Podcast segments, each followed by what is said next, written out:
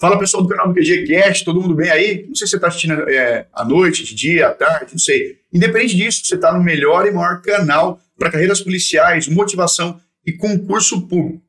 Inclusive falando em carreiras policiais, concurso público, etc. Hoje eu estou com um convidado muito especial, uma pessoa que foi indicada aí por vários outros colegas da instituição como sendo uma referência na carreira a qual ele pertence. Então a gente vai ter um papo muito bacana, tirar várias dúvidas e curiosidades de você, é, você que tenha sobre essa carreira, tá? E aí eu queria primeiro então agradecer, Ulisses, obrigado por ter vindo aí. irmão. Prazer. Tá? Foi bem indicado aí para poder participar que com bom. a gente. E eu ia falar sobre mas para não queimar a língua, Ulisses, você é formado no quê, cara? Sou formado em Química. Bacana. Né, tive uma, uma formação extensa aí na área da Química. E depois fui indo para mais para a parte policial, Bacana. Pericial e policial. É, porque eu ia falar, o pessoal que vai para perito, né, que é o cargo do Ulisses, geralmente o pessoal, muita gente vem, não sei se estou falando besteira, mas ou da engenharia, ou química, ou física. É, o que tem mais lá, na verdade. É isso mesmo? É, é isso mesmo. O pessoal, engenheiro, os engenheiros, os químicos, físicos, biólogo, tem, acho que é o que a carreira que mais tem, né? Alguns médicos. No último concurso também teve abertura aí pessoal do direito também, então tem alguns que bacana, aí formados em direito. Legal. Mas basicamente essa área científica, né? Bacana. E Ulisses, para a gente começar a sua história aí, cara, como é que foi essa decisão em ser policial? Por onde começou isso aí? Era de criança, não era? É, eu sempre quis entrar na carreira policial, só que tinha um certo receio no início. Minha mãe também, né? Como toda mãe, fica, pô, filho é. polícia e tal. E então eu comecei na área da química, fui professor, né? Um bom tempo aí. É, fui concursado no estado de São como professor efetivo de Química no estado de São Paulo na época. Uhum. E. O Thiago você tem um livro também, você escreveu um livro. Tem, tem mais de um, na verdade. Que né? bacana, cara. E a gente pode depois falar deles. E na época até tive uma carreira bacana, bonita na área da química ali. É, publiquei artigos, é, lancei livros e tal, ganhei alguns prêmios. Só que chegou uma hora que eu precisava de alguma coisa ali com um pouco mais de emoção, um pouco mais de de adrenalina, vamos dizer assim. Deixa né? eu te falar, é louco isso aí, né, cara? É, a geração. De que ano que você nasceu, Ulisses? 80. É, eu sou de 86. Mas a geração de 80 já é uma geração diferente de 70. É. Por que eu falo isso aí? É o que você falou. Você tinha uma carreira legal, consolidada, já estava com o seu nome, uhum. já tinha uma baita de uma autoridade, mas não tinha tal da satisfação ali, né? 100%. De falar, cara, pega pra caralho, isso aqui não me vejo fazendo outra coisa. Exatamente. E aí o cara vai fazer uma manobra, literalmente, ele tá aqui, de repente vai uma manobra pra cá, né? Uma uhum. manobra pro outro lado. É um, um, cavalo de pau ali. Né? É, né? e eu falo, não é cavalo é de pau profissional, né? É, e eu falo assim, não é fácil, porque quando a gente é novo, garoto, meu, se der merda, gente mora na casa da mãe do pai. Exatamente. Vida que segue. Agora, já na fase adulta, com conta pra pagar, uhum. puta, eu fazer a manobra, não posso errar. É, sem tomar, ser cuidado, cauteloso, né? Vamos dizer assim. Uhum. E, mas ao mesmo tempo também não ter medo, né? Acho que se você não tá mais feliz numa, numa área, a vida é curta pra gente ficar numa você coisa que já um não tá dia que você falou, meu, não aguento mais isso aqui? Tive, tive. Tipo, na verdade. O dia dia tive, base. tive um dia, claro que não deu para largar naquele dia, né? Mas uhum. eu fiquei um tempinho a mais e tal. Embora eu gostava muito do meu antigo chefe, cara, super gente boa. Mas chegou um momento que eu falei, putz, isso aqui não dá mais. Não, não, consigo mais ficar entre quatro paredes, no laboratório e tal. E, inclusive, eu já tinha sido aprovado na época na, no concurso da polícia. Ah, você já tinha feito? Já tinha, mas não tinha sido nomeado ainda. Mas eu larguei antes de ser nomeado, né? Porque eu não. Ah, tá. Mas como é que foi esse lance assim? Putz, é isso, vou. Como é, que você, como é que a carreira policial chegou até você? O conhecimento. Putz, é isso aí, eu vou fazer esse negócio aí, cara. Então, eu acho que na área, na época na área da química, eu comecei a pesquisar a parte de perícia e tal, é, sempre gostei da parte de ação, sempre é, tive também a formação paralela é, em artes marciais, nessa parte de combate, né, sou faixa preta em duas, duas modalidades diferentes e tal, então eu sempre tive essa parte mais de, de adrenalina também ligada, já né. Tava e, já no seu... Isso. E aí pensei, pô, a carreira legal para eu entrar, né, no caso era de perito criminal, que juntava as duas coisas, a parte ali, a formação científica e a formação é, mais de ação ali. Você não ia perder assim, tudo que você tinha feito. Isso. E ia aproveitar essa parte, né? Exatamente, ia casar bem, né? E, e, e, deu certo, né? Casou legal. Como é que estudou o concurso, cara? Por conta própria, fez cursinho? Ó, o primeiro concurso eu não, foi em 2005 que eu prestei para perito e reprovei. Tá. Não estudei nada, na verdade, né? Eu pensei, ah, vou lá, faço as coisas meio que na. Vai dar certo, faço na lógica as coisas. Uma galera E foi deu, deu errado, né? Fui de paraquedista e caí no mar. Então, aí não passei. Aí depois eu passei de novo em 2013. Aí eu comprei uma apostila, eu não lembro qual que era a apostila, mas estudei para apostila, peguei na época vídeos que tinha, hoje tem bem mais, né, vídeos no YouTube, material, na época ainda não tinha tanto. E fui pegando vídeos, tal, complementando com livros. Acho que 2012, 2013, ele não tinha tanto. tanto Não tinha, tipo, tanto é. canal que tem no YouTube hoje. Tinha pouca coisa e aí você tinha que garimpar ali, né? E garimpando, eu comprei a apostila e fui me preparar. A parte exatas eu já estava legal ali, então eu foquei mais ali no direito, Mas fez na raça mesmo, então. Na raça, na raça. E aí, aí fui bem. O, o fato de você já ter sido, de você era professor, você acha que facilitou? Ah, com certeza. Facilita, né? né? Você, você já sabe como aprender, como ensinar e como aprender. Quem, quem sabe ensinar tem que saber aprender primeiro, né? Então já sabia como aprender, como me ensinar, né? Sim, sim. Aí você fez, então, o primeiro você reprovou, Primeiro eu reprovei na época para felicidade, para perito mesmo, para felicidade da minha mãe na época. nenhuma sei. cara, você polícia. É. A mãe já, pô, estudou, não fala, você estudou tanto, Estudou tanto para ser policial. pô, ser policial, como se fosse um demérito, tá ligado? E, e a mãe tem muito medo, né? Assim, a- a- algumas pessoas, às vezes, eu nunca tinha tido, que eu saiba, não tinha policial na família. Uhum. Então a pessoa pensa que do- na primeira semana de trabalho você vai levar um tiro, né? E não é bem assim. Então, A visão é muito deturpada, né? é, O que a televisão mostra, eu falo pela minha mãe. Mãe assistia muito aquele da Atena, Centena, naquela porra toda lá. Não tô falando mal, mas é a maneira dos caras expor. É só desgraça. é só desgraça. É o polícia que morreu, o polícia que matou, é o bandido que Uhum. morrendo. E, e, e às vezes a pessoa ela acha que, sei lá, né? Acho que minha mãe, que moria, acha que a visão de entrar na polícia é tipo tiroteio o tempo todo. É, exato. É tiro, É. bomba, é, você vai pular do prédio todo dia.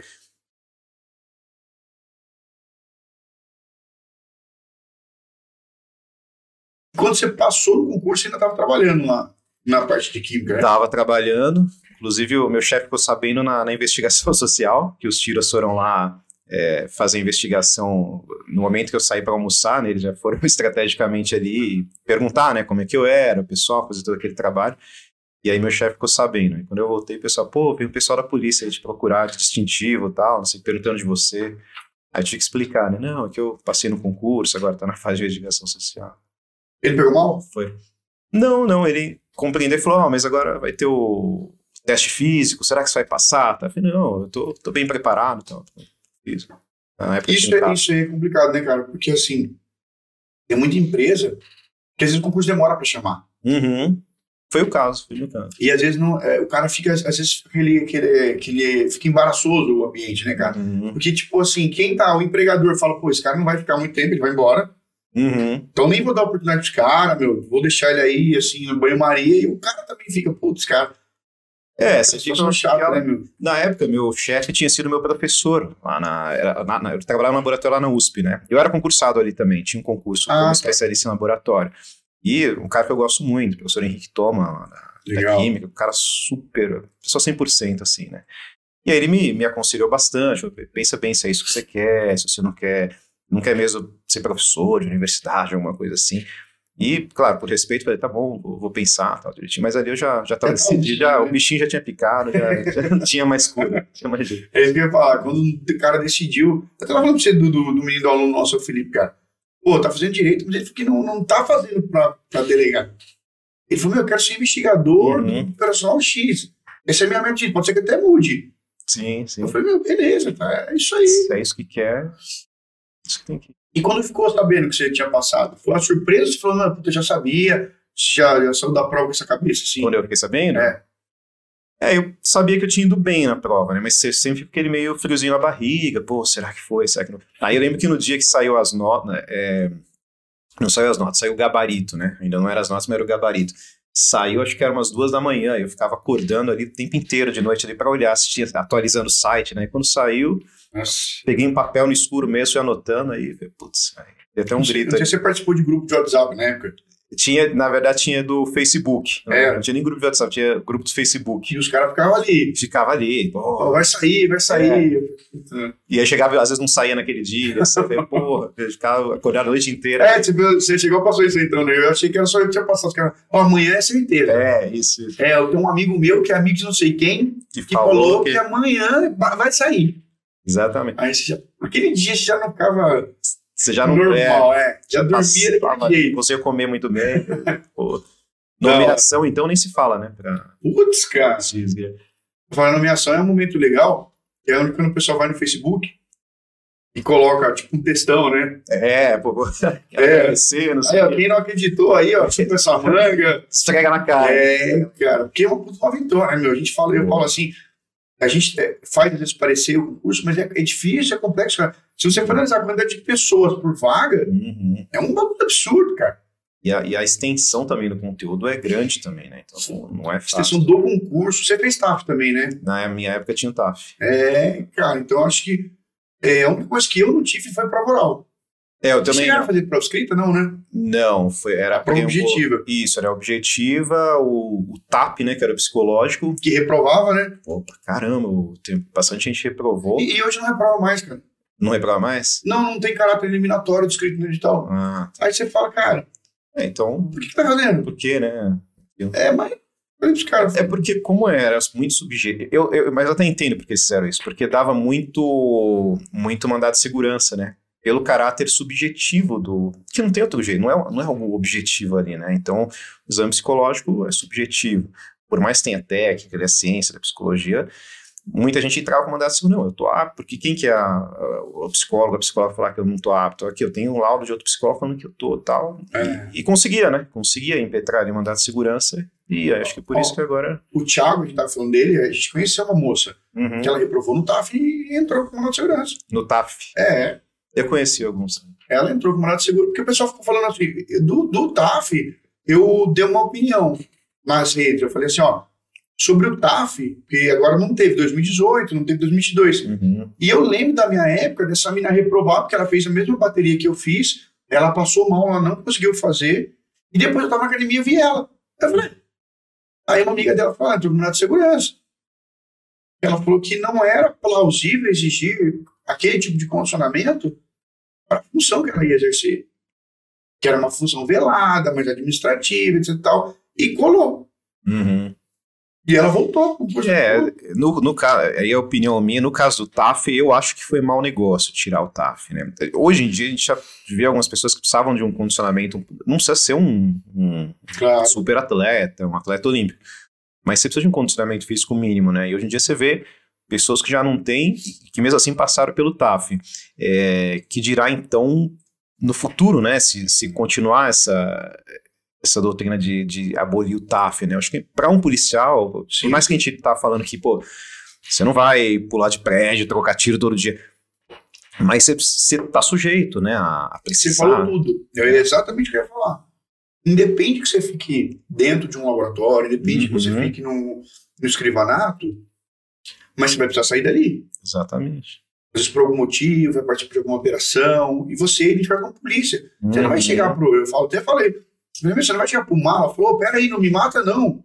Eu trabalho na perícia, não tem nada a ver. Uhum. Eu trabalho no escrivanato, escrivão não faz mal pra ninguém. Exatamente. Meu, o cara vai, é polícia, irmão. Polícia. E outra, né? Eu, eu já fui do, do núcleo de entorpecentes da perícia, né? Aliás, foi a minha primeira lotação quando eu saí da Carepol. É isso que eu ia falar. Legal isso aí. Você saiu, foi direto pra lá? Eu fui para entorpecentes. Então lá era, era um núcleo interno, né? Do laboratório. É, Mas, assim, é um laboratório que chega a tonelada de droga. Às vezes vai o pessoal lá do, do DEIC, do Garra, escoltar a droga. E nada impede de, de os caras tentar tomar. Bater lá na Muita porta grana, tomar. né? É, é muita grana. Então, pô, você não tá analisando ali Coca-Cola. É, são drogas, né? Então você tem que estar preparado caso precise. É Então, isso que eu ia te falar. Eu já passei medo de estar na delegacia, os caras chegaram lá com medo, nada de droga. Só que era eu e o investigador, os caras, meu. Os caras vêm resgatar isso aí. Eu e um, dois, dois polícias entre os caras de fuzil, vou fazer o quê? Uhum. Então é o que você falou, a gente pediu apoio do garro, falei pro garro, falei, ó, ou fica alguém do garro aqui, ou pega a droga e leva pra seccional, porque aqui, meu. É complicado. É. É. Questão que Isso que eu ia te falar. E quando você entrou, que você foi direto para essa parte de, de, de substâncias é, ilícitas, drogas, coisas assim, você tinha conhecimento dessas substâncias ou não, assim, na, na, na sua carreira como químico? Tinha, é, tinha, eu nunca tinha, antes de entrar na polícia, eu nunca tinha visto cocaína é, de, ao vivo, assim, né, ao vivo e tal. Então, é, nem, nenhuma droga, na verdade, crack e tal, maconha, que eu nunca fui muito, muito, muito... Não é, foi, fugiu a palavra. Deixa eu tirar uma dúvida com você, uma dúvida de aula. Sim. Eu ministrei aula durante um tempo, hoje em dia eu só estou com criminologia, ministrei direito. E rolava uma discussão assim, sobre na lei de droga, lei de entorpecente, que falava assim, ah, tinha uma história de um casal, né, nos livros, que o casal era abordado com um saco de, de bala, de, de, de êxtase. Uhum. E aí levava lá pro laboratório e aquela substância não tava no rol da portaria. E É. aí não era considerado como droga. Como é que é isso aí na, na prática, Ulisses? É, tem uma lista bem extensa da, da Anvisa de substâncias proibidas, né? Aham. É, se, a- às vezes você tem... Chega realmente droga que ninguém conhece? Chega, às vezes chega, às vezes chega.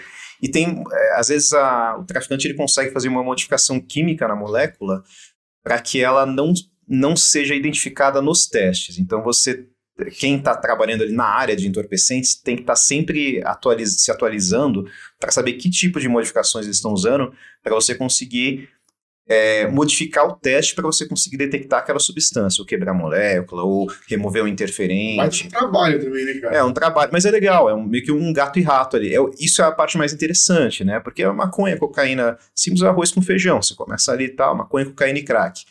Mas quando começa a chegar drogas novas, né, sintéticas, então é interessante saber, é, estudar sempre para saber como analisar aquilo. E é, se a droga não está ali no rol ali da- de substâncias ali descritas na lista da Anvisa, em teoria você não tem ainda uma proibição, né? Então tem que ser, tem que ser identificado aquilo, os efeitos, e adicionado na lista para que ela passe a ser uma substância ali proibida. Cabuloso, né? Porque daí o livro fala, ah, aquele negócio, né? Da norma penal em branco, aí nesse caso não tá descrita, Uhum. e aí vai demorar muito, aí utiliza essa portaria, porque é uma, uma forma mais rápida de catalogar lá aquela substância e autuar o cara. Uhum. Porque nunca aconteceu comigo, honestamente. Eu acho que eu nunca ouvi história de, de, por exemplo, um flagrante que teve na delegacia e foi. voltou com um laudo que não era. Eu Uhum. nunca peguei todos que foram, voltaram, ó, é isso mesmo. Porque até a pessoa fala, pô, tem que esperar voltar o laudo, porque se voltar negativo não dá pra fazer o flagrante. Ah, é difícil, né? A gente fazia na sorte, né? Falei, meu, mete pau no flagrante, não, não tem Uhum. como voltar, porra. É, é ser. Sempre falo isso, né? até quando eu dou alguma palestra, alguma coisa assim em universidade, o pessoal chama bastante para essa parte de droga, de, de ciências forenses e tal. Uma coisa é você encontrar um pó branco é, com um estudante de química de farmácia. Pode ser que o cara levou ali, tá levando de um laboratório para outro. Agora, se encontrar um pó, é, 200 pinos de pó branco com um cara na comunidade ali, num ponto que a gente sabe que é de tráfico, você tem que ver o contexto, né? Pô, aquilo vai ser o quê? Vai ser aspirina? Dificilmente, né?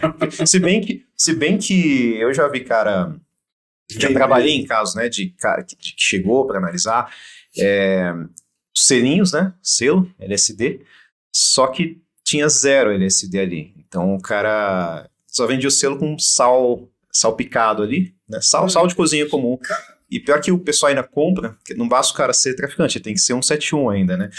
o cara compra, põe lá na boca e acha que tá loucão. E nem tá. E paga uma grana naquilo, né? Então às vezes, Cara. às vezes acontece. Aí uma, uma dúvida minha, eu vou tirar várias dúvidas que você aqui, cara, Vamos lá, que é vamos lá, galera. É verdade que tem caso de, de- no caso da, da substância do tetacanabidiol da maconha, você quer colocar é, cocô de cavalo, é, fezes mesmo na droga? Tem, mas dá pra... Então, eles são... Eles tentam colocar coisa ali pra ou aumentar o volume, né, da droga, somente quando ela, quando ela tem aquela, aquele aspecto mais ressecado, né, é, às vezes fica um aspecto semelhante ali a cocô de cavalo e tal, ou algumas coisas para tentar mascarar o exame, né, para tentar mascarar a cor do teste químico e tal. Mas, vamos supor, o exame constatou que é maconha. Mas esse exame consegue constatar se tem alguma coisa, o que, são as outras substâncias que estão ali? Consegue, mas não é interessante, né, porque o que Você só vê que É. não. Se, por exemplo, a cocaína em São Paulo, uma cocaína a 20% de cocaína já é considerada uma cocaína de qualidade alta. 20%. 20%. O resto Porra, é cara. pó de giz, é pó de vidro, é cafeína, é lidocaína, são anestésicos. Os caras vão jogando tudo que tem ali. Pó de vidro é muito comum. 20% é a, é a top. Cocaína top. Cocaína top. Ou seja, 80% é lixo. Lixo, lixo. Não que a cocaína também seja. Não, seja Não, é claro, é. É, porque estão adulterantes. a, a é. potencialidade da, da substância para o Exato. fim que ela foi criada. Isso. Caramba, e, É pouco. e uma- a média? Quantos por cento tem? Ah, depende do, do, do, local, do, da fonte ali, né? Mas 5, 10%. Olha, você é perito, mas você vai me desculpar, cara. Eu já trabalhei com um tiro antigão que botava o dedo, fazia assim, Mas vai- alta potencialidade. É, então é. Não, eu tô ligando, o cara fez esse cara Tem bem. cara que faz. Não, tem cara que faz. Pode mandar. Isso aqui é da cara. Maconha, né? O cara É. ali pra ver mais ou menos como é que tá. né? Até maconha tem uma questão interessante. Se, se a maconha fica muito velha e às vezes no sol, tem a decomposição do composto ativo, ativo que é o tetrahidrocannabinol. O que acontece? Ali, é, em teoria, se você fizer o teste químico, você não vai achar o THC. Você fala, pô, mas então o cara tá solto. Só que a planta da, da família da cannabis, ela é proibida. Então ali, se não tem o THC, mas aparenta ser uma planta daquela família, você faz o exame botânico. E botanicamente aquilo também é proibido. Então, mesmo que o, o THC já se decomposto, o cara pode ser preso, pode ser autuado ali, porque ele está com uma espécie vegetal que é proibida. Né? Ah, Então é a saída que você acha para. então pode ser que não tenha THC, mas a planta É, proibida. decompôs, beleza. Mas a planta ainda é proibida. Acabou. Então ainda tá uma ilegalidade, né? Eu brinco que uma vez, nos mesmos plantões que eu fiz, um delegado me corrigiu, cara, porque eu fui mandar pra perícia a droga e coloquei, olha, 20 tabletes de maconha. Aí ele chegou pra mim e falou: Você é perito, Luiz? Ele falou: Sério, cara? Eu fiquei com cara de bobo assim, sabe? Que, pô, acabou de chegar. né? Eu falei: Não, não, não entendi, doutor. Escrivão, né? Fiz pra escrivão. Então, então põe aí substância, esverdeada, Vegetal. análoga. Aham. Ele falou, cara, brincando assim, mas é, depois você começa a entender, pelo, Uhum. pelo caráter técnico, o quanto é delicado você ter alguém que é especializado para identificar Uhum. aquela substância ali, né? Sim, sim. É, mesmo hoje em dia, eu tô no crimes contra a pessoa, né? Não tô mais entorpecente. Mas às vezes se acontece no local de, de homicídio, vezes suicídio, você tem lá droga. Eu faço análise preliminar no local, né? O teste preliminar, que é colorimétrico. Ou às vezes é, é cromatográfico. Mas eu sempre coloco no laudo é, o, o- que o teste preliminar resultou. é, é, levou a resultado positivo, que deverá ser confirmado por técnicas mais robustas em laboratório no núcleo de exame de entorpecentes. Tal. Tá. Então você diz ali que é, mas sempre com uma ressalva, porque o teste em si da cor pode falhar, assim como cheirar pode falhar, é, a maconha ali, assim como o, o colocar o dedinho lá na cocaína pode falhar também, então não dá pra, pra, pra pôr a mão no fogo ali ainda, né? É os peritos de plantão, né? É, os brincar, os caras falam, pô, o cara não é perito nem na coisa dele, velho. Nem já vi cada coisa, não sei se vocês já tiveram isso aí, mas o tal do ganso Paul, né? O ganso. O ganso. O que, que é o ganso? Os caras falam, cara, eu falei, o que, que é o ganso? Eu não sabia que os caras falaram, é ó, amigo da polícia. Eu, Como assim, amigo? É o cara que tava precisando apoio, cara. E sim, sim. E era batata. A gente na ocorrência tinha um cara lá que era conhecido da delegacia. E era engraçado porque o cara. Eu, eu, eu brincadeira só que a gente pegou. Que uma vez a gente foi num, num tribunal do crime, Uhum. né, na região que eu trabalhei lá. E a gente foi até lá, porque levaram um cara pra lá, falaram que ia matar o cara, enfim. Aí a gente correu, foi pra lá. Aí esse cara chegou, olhou assim as pedras do chão e falou: Cara, saiu um carro aqui agora há pouco. Por quê? O ângulo da pedra, a iluminação, o jeito que tá refletindo. Uhum. É que passou o carro aqui. Porra! Cara. Meu, eu falei, caramba, velho, meu, uns MacGyver, né? É, eu falei, tá falando, mano, fiz você acredita? É, putz, é mesmo. tá ligado? mas tem, pô, quando a gente vai em local, Isso que eu falo, local de crime você faz também? Hoje em dia eu só faço local de crime, né? Eu tô Uhum. na, no, no- numa equipe que chama Núcleo de Crimes contra a Pessoa. É, a gente divide homicídios ali com o DH, né? Com o DHPP. Eles fazem autoria desconhecida com corpo no local. Nós fazemos autoria conhecida, assim como feminicídios, variantes, e autoria desconhecida sem o corpo no local, só com sangue, com os projéteis e tal, né? Uhum. Mas muitas vezes a gente chega no local e, e tem lá, né? O curou, aconteceu assim, assado, assim, assado. Aí ele foi ali, aí depois ele foi por ali, acho que ele usou tal arma. Ele fala, pô, faz o laudo lá pra mim também. Faz o laudo, assina lá no, no GDR e pronto. né? Tá mais Porra, isso que eu sempre tem alguém na- na- na- no local do crime querendo Geralmente, explicar tudo, é. a dinâmica, né? tem, geralmente tem. Geralmente Fala, tem. cara. E, e uma coisa que eu te perguntar. Quando a gente fala a balística na prática, na prática, o que, que vem a ser, Ulisses? Porque fala-se muito em balística através disso, mas na prática, para pessoa que não tem noção do que é isso, cara, na visão de um perito. Tá, balística, então é a ciência que vai estudar o lançamento de um projeto. O projeto pode ser qualquer coisa, pode, pode ser essa garrafa, pode ser uma pedra, mas quando a gente fala no contexto forense... O pessoal acha que é só tiro, né? Não é. Não, é qualquer coisa lançada. Qualquer coisa lançada. Tem, tem ferramentas que lançam grama, prego, né? Como se fosse um prego para para juntar madeiras e tal, aquilo mata também. Então aquilo também faz parte do estudo da balística, né? É, uma, uma, um arco e flechas, acontece crime, são mais raros um dia, mas às vezes tem, pega essas coisas meio pitorescas, né? Então uma flecha ali também faz parte da balística. Mas é, é 99% dos casos são realmente projéteis de arma de fogo. O ah, projeto tá. é qualquer coisa que foi lançada no ar, né? E a balística vai estudar o movimento, a trajetória daquele projétil. Mas 99% dos casos, esse objeto é um, é um projeto de arma de fogo que o pessoal chama popularmente de bala. Né? Sim. E, e, na prática, uma dúvida que eu tenho também é a seguinte: o cara que. Para ter aquele filme, coisa de filme. Não, na verdade, ele não se matou. ele simulou. É, como é que fala? Alguém matou ele e simulou um suicídio. Dá para pegar? Dá, dá, dá. Tanto que todo, bom, toda, toda morte violenta precisa de uma equipe de perícia visitar o local para fazer o exame, soltar o laudo e tal. É, justamente por esse tipo de coisa. Eu já, já atuei em casos que entraram como suicídio, na verdade eram homicídios, né? Isso então, que eu já pegou caso assim que parecia já, uma coisa, de repente não tem nada a ver. Já. Eu, eu, teve um bem interessante até, que foi um cara que, uma moça que namorava com um cara, era, na verdade era amante dele há três anos, três, quatro anos, pagava tudo pra ela ali e tal. E aí ele foi na delegacia falando que encontrou ela enforcada. Aí fomos até o local, quando cheguei, já achei estranho que ele tava dando risada lá fora, com, contando piada com os pensam. Pô, o cara tá com a mina há três anos, tá dando risada, depois de ter achado ele enforcada, né? Uma cena traumática e tal. Uhum. Aí fizemos o exame, e tava totalmente. Tinha muitos vestígios ali que indicavam ali o feminicídio. E além do feminicídio, a, a fraude processual, né? Então ele colocou ela, ergueu ela e colocou ela numa porta lá para fazer de conta que ela tinha se suicidado. E aí já liguei para a delegada na época, falei, ó, doutora, aqui tá, tá, tá quadrado tal, é melhor cara, não sei o quê. E aí fomos conversando, batendo aquela bola, é, a gente conversou também com o legista, então ficou eu, o legista e a, e a delegada. A gente jogando ali informação. Né? Dois dias depois, é, deram cana nele no IML, quando ele foi liberar o corpo. E aí tá preso, eu fui lá no fórum, tal, no julgamento, né? Ele confessou? Então, não, até hoje ele nega. É mas tá preso, tá preso. É, a gente eu falo assim, você falou disso aí, de coisas chocantes. Eu entrevistei dois, dois investigadores que trabalham na mesma equipe, que é o Alexandre aqui do Vale, o Vander também. Eles me contaram de uma cena traumática que aconteceu em São José, uma, acho que foi um dos que mais pesados que eu já ouvi, que o cara matou a sogra. Eu falei, a sogra, tudo bem, não, tô, é, uma é uma brincadeira, isso aí a gente corta isso aí, pra não dar problema pra nós, né? Falar mal de sogra, pô, você tá falando mal de sogra. Mas o cara matou a sogra, matou a cunhada e matou a própria irmã segurando a filha de três anos. Uhum. Aí o, o Alexandre contou pra mim que o Valer tinha uma criança pequena, tinha uma filha pequena. O Valer não quis, na não quis entrar tanto assim próximo.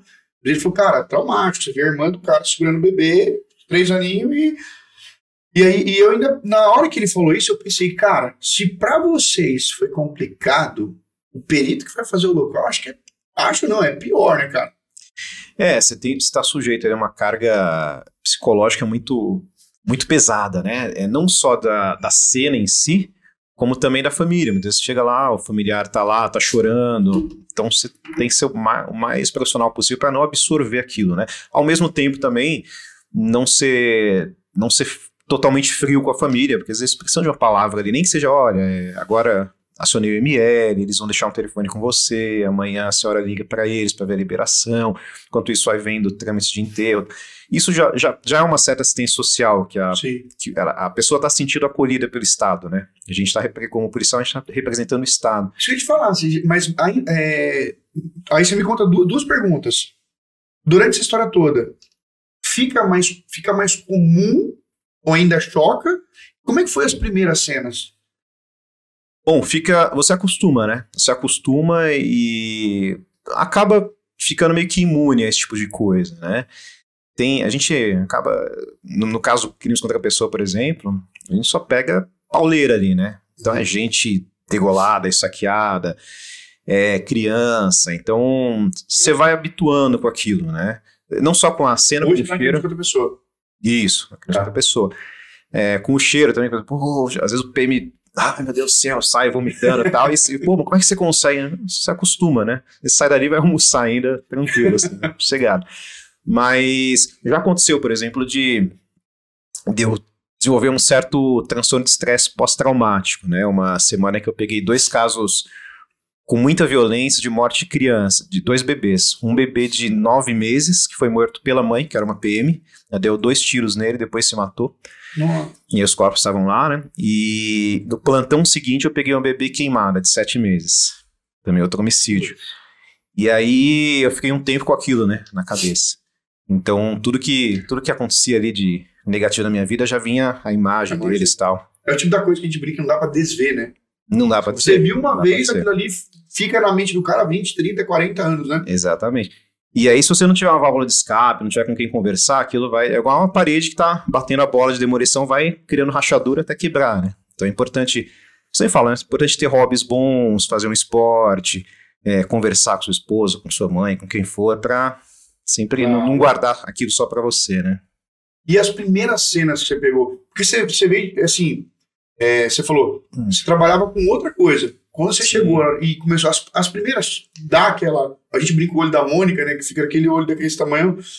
É, eu, na Como foi Cadepol, você as primeiras vezes que você chegou no corte crime? foi até tranquilo. Na Cadepol, a gente, na, pelo menos na, na formação de perito, você vai vendo muita imagem, assim, que os professores vão passando, depois a gente vai no ML, é, acompanha a necrópsia, né, os caras abrindo e tal. Mas meu primeiro cadáver local foi de, na época que eu tava na equipe de Barueri, que fazia clínica geral, era acidente de trânsito. Aham. O cara bateu o carro, tá, dormiu no volante, bateu o carro num poste e morreu. Aí tiramos ele do carro, tava indo com o antigão, né, acompanhando lá. E a, a, a sensação mais estranha foi de encostar ali na pele dele e ver que tá frio, assim, não, não sei, é uma coisa óbvia assim, mas eu não tinha pensado. Eu ainda falei pro outro, ele falou, pô, como tá frio, né? Falei, claro, o cara tá morto, né? Bota quente. E, e é, talvez eu tenha dado sorte de ir pegando casos que foram escalando naturalmente, assim. É, pegava primeiro corpos mais tranquilos e tal, e depois fui pegando os quando homicídios. pega o corpo inteiro é uma coisa, pega o arregaçado é outra coisa, né? Tipo, É, pedaço com qualquer lugar. Já pegou a situação de estar a mão de um lado, cabeça do outro? já, já recolhi cérebro do cara na, na via pública, que a gente recolhe pra deixar Sim, junto pro sim. ML pegar, né? Aí uma pergunta que o pessoal faz pra mim, preto, põe a mão.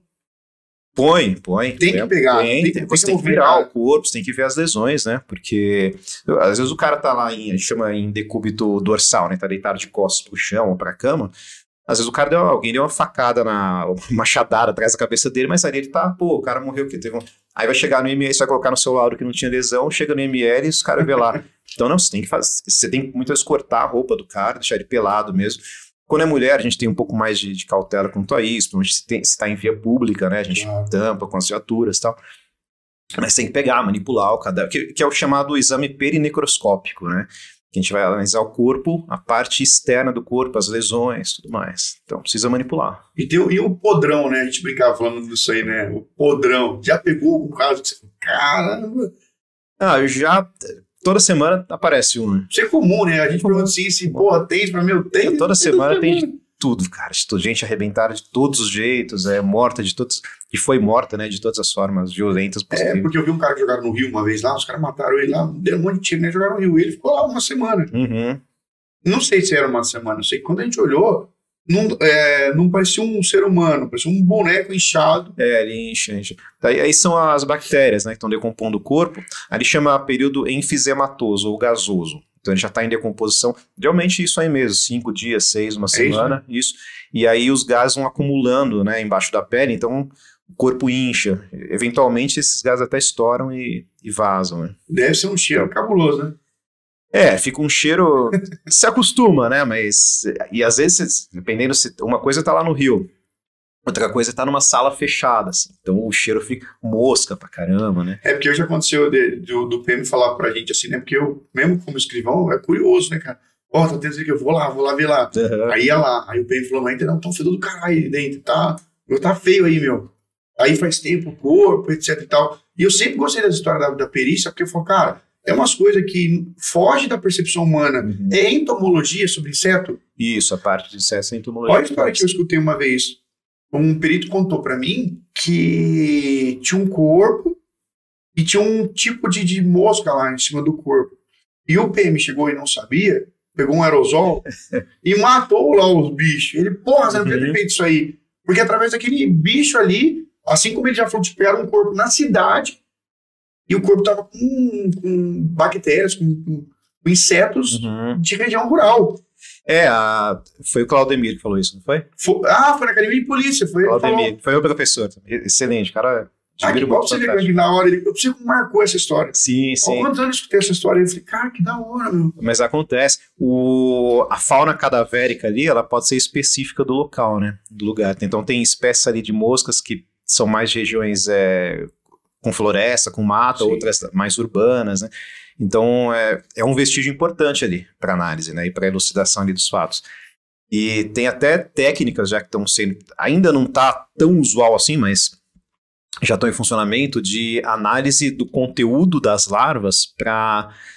Porque a, a larva se alimentou do corpo, né? Certo. Então você consegue verificar se tinha algum veneno ou alguma droga ali dentro das larvas que foram absorvidas quando elas se alimentaram do corpo. Caramba, cara. É, é que a gente fala até que ponto a ciência vai isso aí. Uhum. O que facilita é muito o trabalho dos caras, né? Sim, sim. Essa palestra que ele deu sobre, sobre entomologia, que ele deu esses exemplos, eu fiquei, a gente ficou de careta, assim, cara. Depois eu tive aula com uma perita chamada Priscila Borelli, Priscila. Priscila. uma, uma moça loira. Sim, cabelo curtinho. É isso, cara. Fantástica, Fantástica também, também, meu. fantástica. Foi professora cara. Que aula. E ela falou pra mim, ela até falou pra gente que a gente tava naquela dúvida do cara poder usar calibre diferente, mas usar o é, colocar um calibre diferente em arma, uma arma que era 380, ou utilizar um outro calibre, ou modificar, utilizar a cápsula de um calibre diferente, enfim, tentar fazer modificações para caso. Tô até me confundindo porque eu não, não me recordo em detalhes, mas assim, o que ela- a conclusão foi que muitas vezes o cara tem uma arma de porte e ele que aquela arma seja identificada. É possível mesmo modificar esses. É, É, usar-? No, no caso de usar calibre diferente, é, é possível em alguns casos, mas o, a- o funcionamento da arma já não vai ser na sua eficiência máxima, né? Para o qual ela foi projetada. Certo. Então, se você usar um calibre, por exemplo, 380 numa pistola é, 40 Smith Wesson, então o, projétil do, do 380 não vai vedar totalmente o cano. Então ele vai dar uma sambada ali dentro e parte dos gases vão escapar. Ele pode ocasionar uma lesão até mesmo fatal, mas já não vai ser a mesma eficiência como se o cara usasse um projétil de calibre do calibre para qual aquele cano foi projetado, né? Que aquela câmara foi projetada. E tira uma dúvida de, de perícia minha. Nossa, acho que uma galera já perguntou isso também. Teve aquela história da, da bala que capota, até gerou um puta do meme, etc e tal. Mas depois eu vi pessoas tentando alegar que a munição, quando ela entra realmente no corpo, ela. É, chama tombamento, né? Lá fora, em inglês, o pessoal usa um termo que chama yaw, mas é o- aqui a gente fala tombamento. É, o que acontece? O projétil ele sai estabilizado por rotação, né? estabilização giroscópica. Ele sai do cano nas armas de alma raiada, né? Sai, ele sai girando e aquilo estabiliza ele no ar, para ele não tombar no ar. Né? Existe tombamento no ar, mas é uma distância já considerável. Só que essa rotação ela não é suficiente para estabilizar o projétil quando ele penetra no meio mais denso que o ar, que no caso é o corpo, por exemplo, o corpo Tá. humano. Então ela realmente vai girar, vai esse capotamento, esse tombamento. E isso, na verdade, é até bom quando você quer é, dispersar mais energia no corpo e aumentar a lesão. Então, por exemplo, você comparar um calibre 556 com 556 por 45 com o 762 por 39, que é o calibre do AK-47, Certo. o 556 ele tem uma eficiência maior quando ele penetra o corpo, é, justamente porque o tombamento dele dentro do corpo vai acontecer por volta de 12, 12,5 centímetros, enquanto que o do, do AK, que é o projétil do 762 por 39, ele vai tombar mais ou menos é, com 26, 27 centímetros. Então, às vezes ele já transfixou o corpo para depois Aí começar a tombar. E o que acontece? Quando, quando o projétil tomba no interior do corpo. É real essa história, né? É real, ele, ele tende a dispersar mais energia, deixar mais energia ali. Isso aqui. Isso aumenta a cavidade temporária, aumenta o dano da lesão. Não que o, que o AK, projétil AK não mate, claro, né? Sim, sim. Mas nesse aspecto do tombamento, o 556 tem uma eficiência maior por tombar antes e deixar mais energia na lesão. É porque o pessoal fala muito assim, né? Que às vezes, não sei, até se você entrou nesse assunto, achei legal. Não é só o calibre também, tem muito a ver o tipo da munição que está sendo usado, o tipo do. O tipo da munição, é, aonde exatamente acertou, uh, de que forma acertou, o estado do, do cara também, o estado emocional, né? O cara tá cheio de adrenalina ali, ele continua avançando, né? Então, é, às vezes levou um, dois, três tiros e ele continua avançando, né? Então, eu vi a história que ela, eu tive, tem um, acabei fazendo amizade com ele com um PC, não sei se você conhece, da é médico legista. É tudo tático operacional, vi com os caras do GER lá, tudo lá. Tá. Eu, eu, eu brinco, ele é um médico operacional, uhum. você errou na carreira, PC. E até porque te convidar ele para vir aqui, ele falou, meu, quando é que você vai me convidar? Então já vamos fazer esse convite para ele aí. Mas ele tava contando, a gente tava falando sobre os 10 segundos da morte, casos que o cara tomou tiro uhum. e, e, etc e tal. Você como perito que já pegou muitas imagens, etc e tal, é, comum ver isso, do cara tomar um tiro num lugar que é, é fatal e. Possível. Você tem até lesão no coração. O pessoal fala que é os 10 segundos do homem morto, né? Isso, isso. É, às vezes você tem lesão, por exemplo, no coração, você tem hemorragia, mas o cara ainda tem oxigenação suficiente no cérebro para ele continuar agindo ali e continuar a agressão ainda. E, e, às vezes o cara, às vezes tomou um tiro, ele vai morrer, mas ele consegue levar junto, às vezes, o, o atirador, eventualmente, né? É, então é diferente neutralizar de matar. Às vezes você neutralizou uh, o agressor sem necessariamente matar. E às vezes é. você matou ele, mas você não neutralizou. Então ele, ele, vai morrer, mas ele consegue te ferir antes, né? Então é possível. Tem, tem relatos na literatura aí de.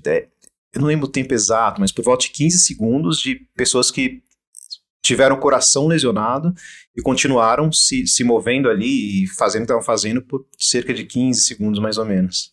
15 segundos, que é tempo pra cacete tempo pro cara cacete, tá ter uma reação e acertar outra pessoa, né, cara? Exatamente. Então, por isso, uh, hoje em dia que está sendo mais disseminado é, as questões aí da balística e tal, e tá mudando um pouquinho a visão dos juízes, dos promotores em relação a isso, que antigamente pensar, pô, policial deu mais de um tiro ali cometeu excesso.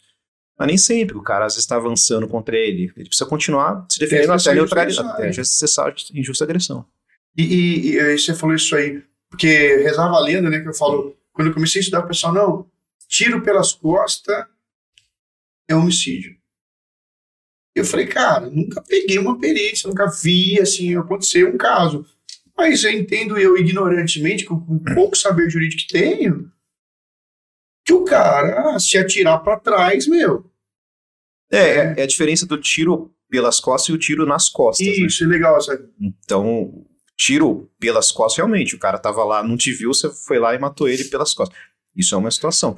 Outra situação é, é você tá num confronto armado, mesmo que o cara esteja fugindo, fugindo mas ele ainda tá te agredindo, colocando a arma lá para trás, atirando, e você disparou para se defender e acertou nas costas dele, é o tiro nas costas. Mas... O que você falou de tiro nas costas?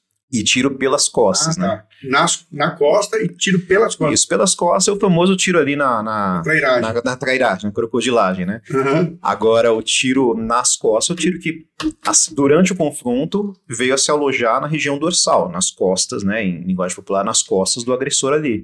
Mas estava correndo ali já o confronto, tinha risco para o policial. Legítima defesa. Legítima defesa. É, e ó, um caso que eu ouvi essa história também, não sei se é se ela é verídica ou não, de um cara tomou um tiro e o cara que matou ele falou: ó, legítima defesa, ele atentou contra a minha vida.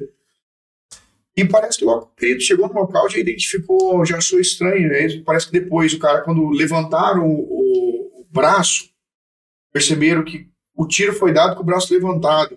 Então tinha o ângulo da pele que.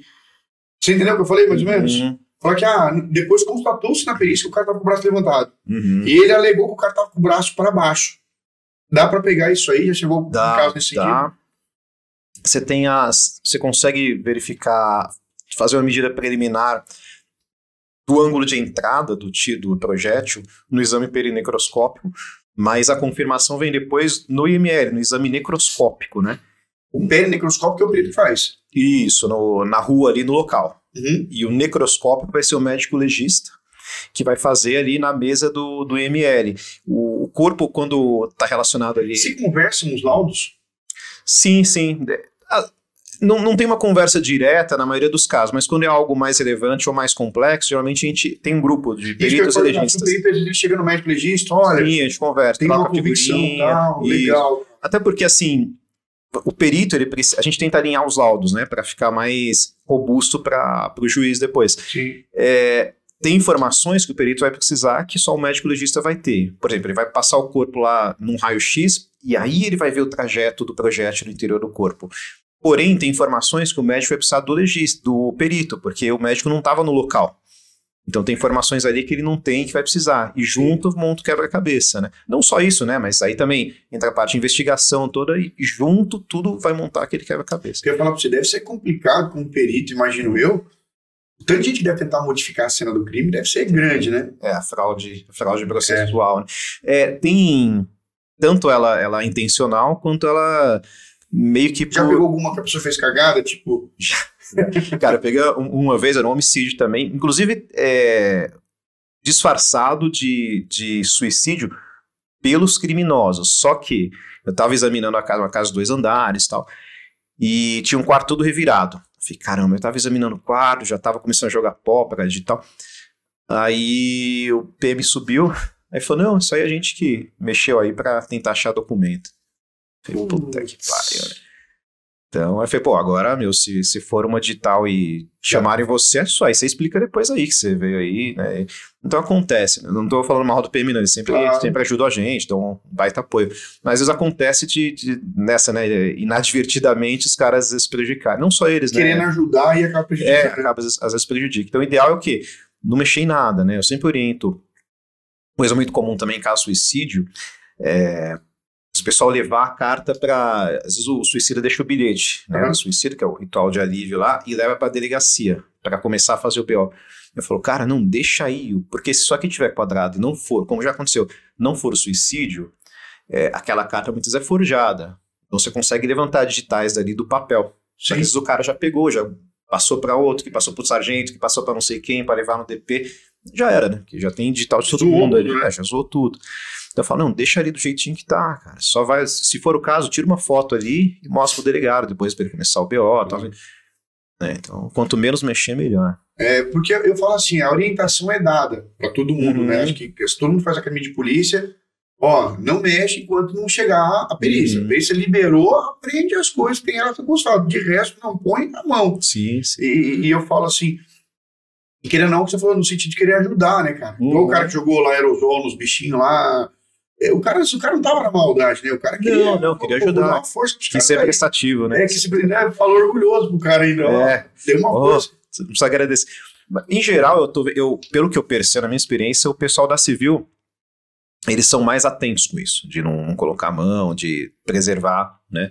O pessoal da PM às vezes quer ajudar muito, como você falou, né? Não é na maldade. Quer ajudar, Solidariedade, quer ser prestativo. Mas às vezes quer, já quer levantar a informação para agilizar o BO e tal.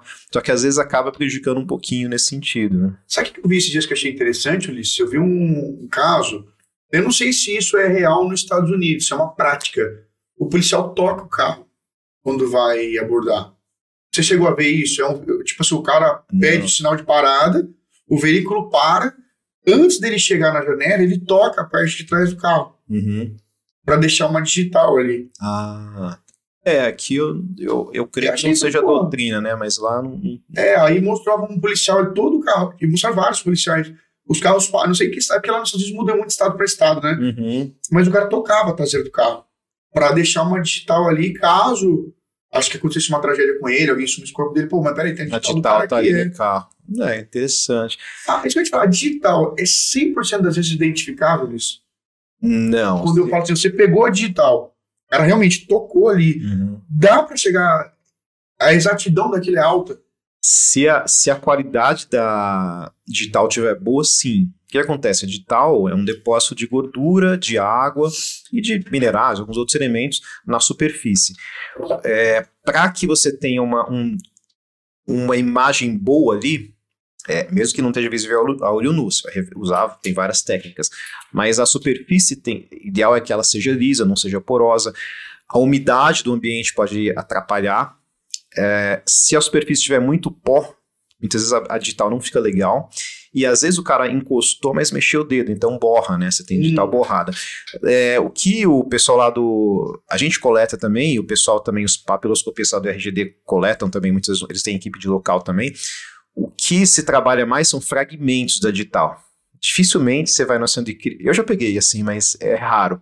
Você vai ver a digital bonitinha, igual a gente vê em filme. Geralmente é um fragmento. Às vezes tá um, metade borrada, mas você tira um fragmentozinho ali e aquilo é, a gente insere. O, o, pessoal lá, na verdade, do RGT insere no sistema IFES, né?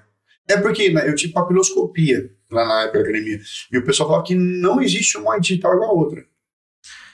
Todas as digitais são diferentes. De pessoas diferentes. É isso, isso. isso não. Na verdade, assim, é, nunca foi reportado. Não, não é impossível, é improvável. É improvável. É improvável. Nunca foi é, reportado na literatura pessoas diferentes com a mesma digital. Certo. Não é impossível que aconteça, mas é extremamente improvável. Né? Como caiu agora um meteoro na Terra e é algo improvável que aconteça, né? Não é impossível. É, eu já peguei caso e a gente. O cara foi preso, dois caras ladrão, deram uma canseira na tiazinha, bateram numa senhora lá, roubaram, ele pá, pegou os dois, porque um não coube no carro. Colocou muito objeto da casa, ele não coube no carro. Hoje falou, não, vai andando. Pô, brilhante essa ideia dos caras, né? Aí um saiu com o carro, o outro a pé ainda carregando ainda é, eletroeletrônico. A PM me olhou, não está fazendo esse som debaixo do braço. Não, estou voltando a casa da minha namorada, está dando uma festa. A PM já chegou, já deu aquela ideia, já pegou o outro, uhum. levou os dois para a delegacia. E chegou lá, cara. Eu trabalhava aí, uma gente, isso é engraçado pra caramba, cara. Não vou mencionar uma questão ética, porque é, foi um pouco. E aí a gente fazendo flagrante, na madrugada, tinha plantão de 24, a gente já estava ali já no quarto flagrante, tava, a gente já estava com um certo desgaste. E aí, beleza. E eu, a gente, papapá, fazendo cara, e fizemos lá, colhemos a digital e mandamos para o sistema. Só que nessa, tava demorando, tinha acabado de entrar o RDL novo, o IP novo. Uhum. Então o IP era novo para todo mundo ali, ninguém sabia muito mexer, a gente mandou a digital, e como já estava tarde pra caramba, o delegado na época, ele já, ele já ter ido embora, ele falou assim, e aí, como é que tá as coisas? Não, falta voltar o, o, a confirmação do IRGD, que ele, esse cara, esse cara. Aí esse amigo meu falou, não, mas eu manjo de paproscopia. Eu falei, não entendi. Ele falou, não, vou devolver se ele mesmo. Aí ele fez um exame preliminar lá da cabeça dele, e pegou lá a digital do cara, e ele fez o confrontamento no zoiômetro. Uhum. Luizão, pode encerrar o flagrante. Usou lupa e tal. Né? Os. É. Nem sabia o que era isso aí. O famoso fogo na chuleta. aí ele falou assim para mim, é, eu não vou de, de calça branca, ele falou assim, Luizão, pode terminar o flagrante, pode encerrar. É ele mesmo. Ah, beleza. É isso mesmo, é. Terminei o flagrantão lá, uma meia da manhã, falei, agora, né? Fechou. Fechou, fechou pra, pra balanço a casa. Beleza. A hora que deu duas e pouco da manhã, volta. O cara não era o cara, se fosse o irmão dele. Uhum. tudo já enviado. Falei, nossa. É a primeira vez que eu olhei pra ele, eu falei, e agora? Ele falou, ah, vamos chorar. Falei, o quê? Vamos chorar, ué.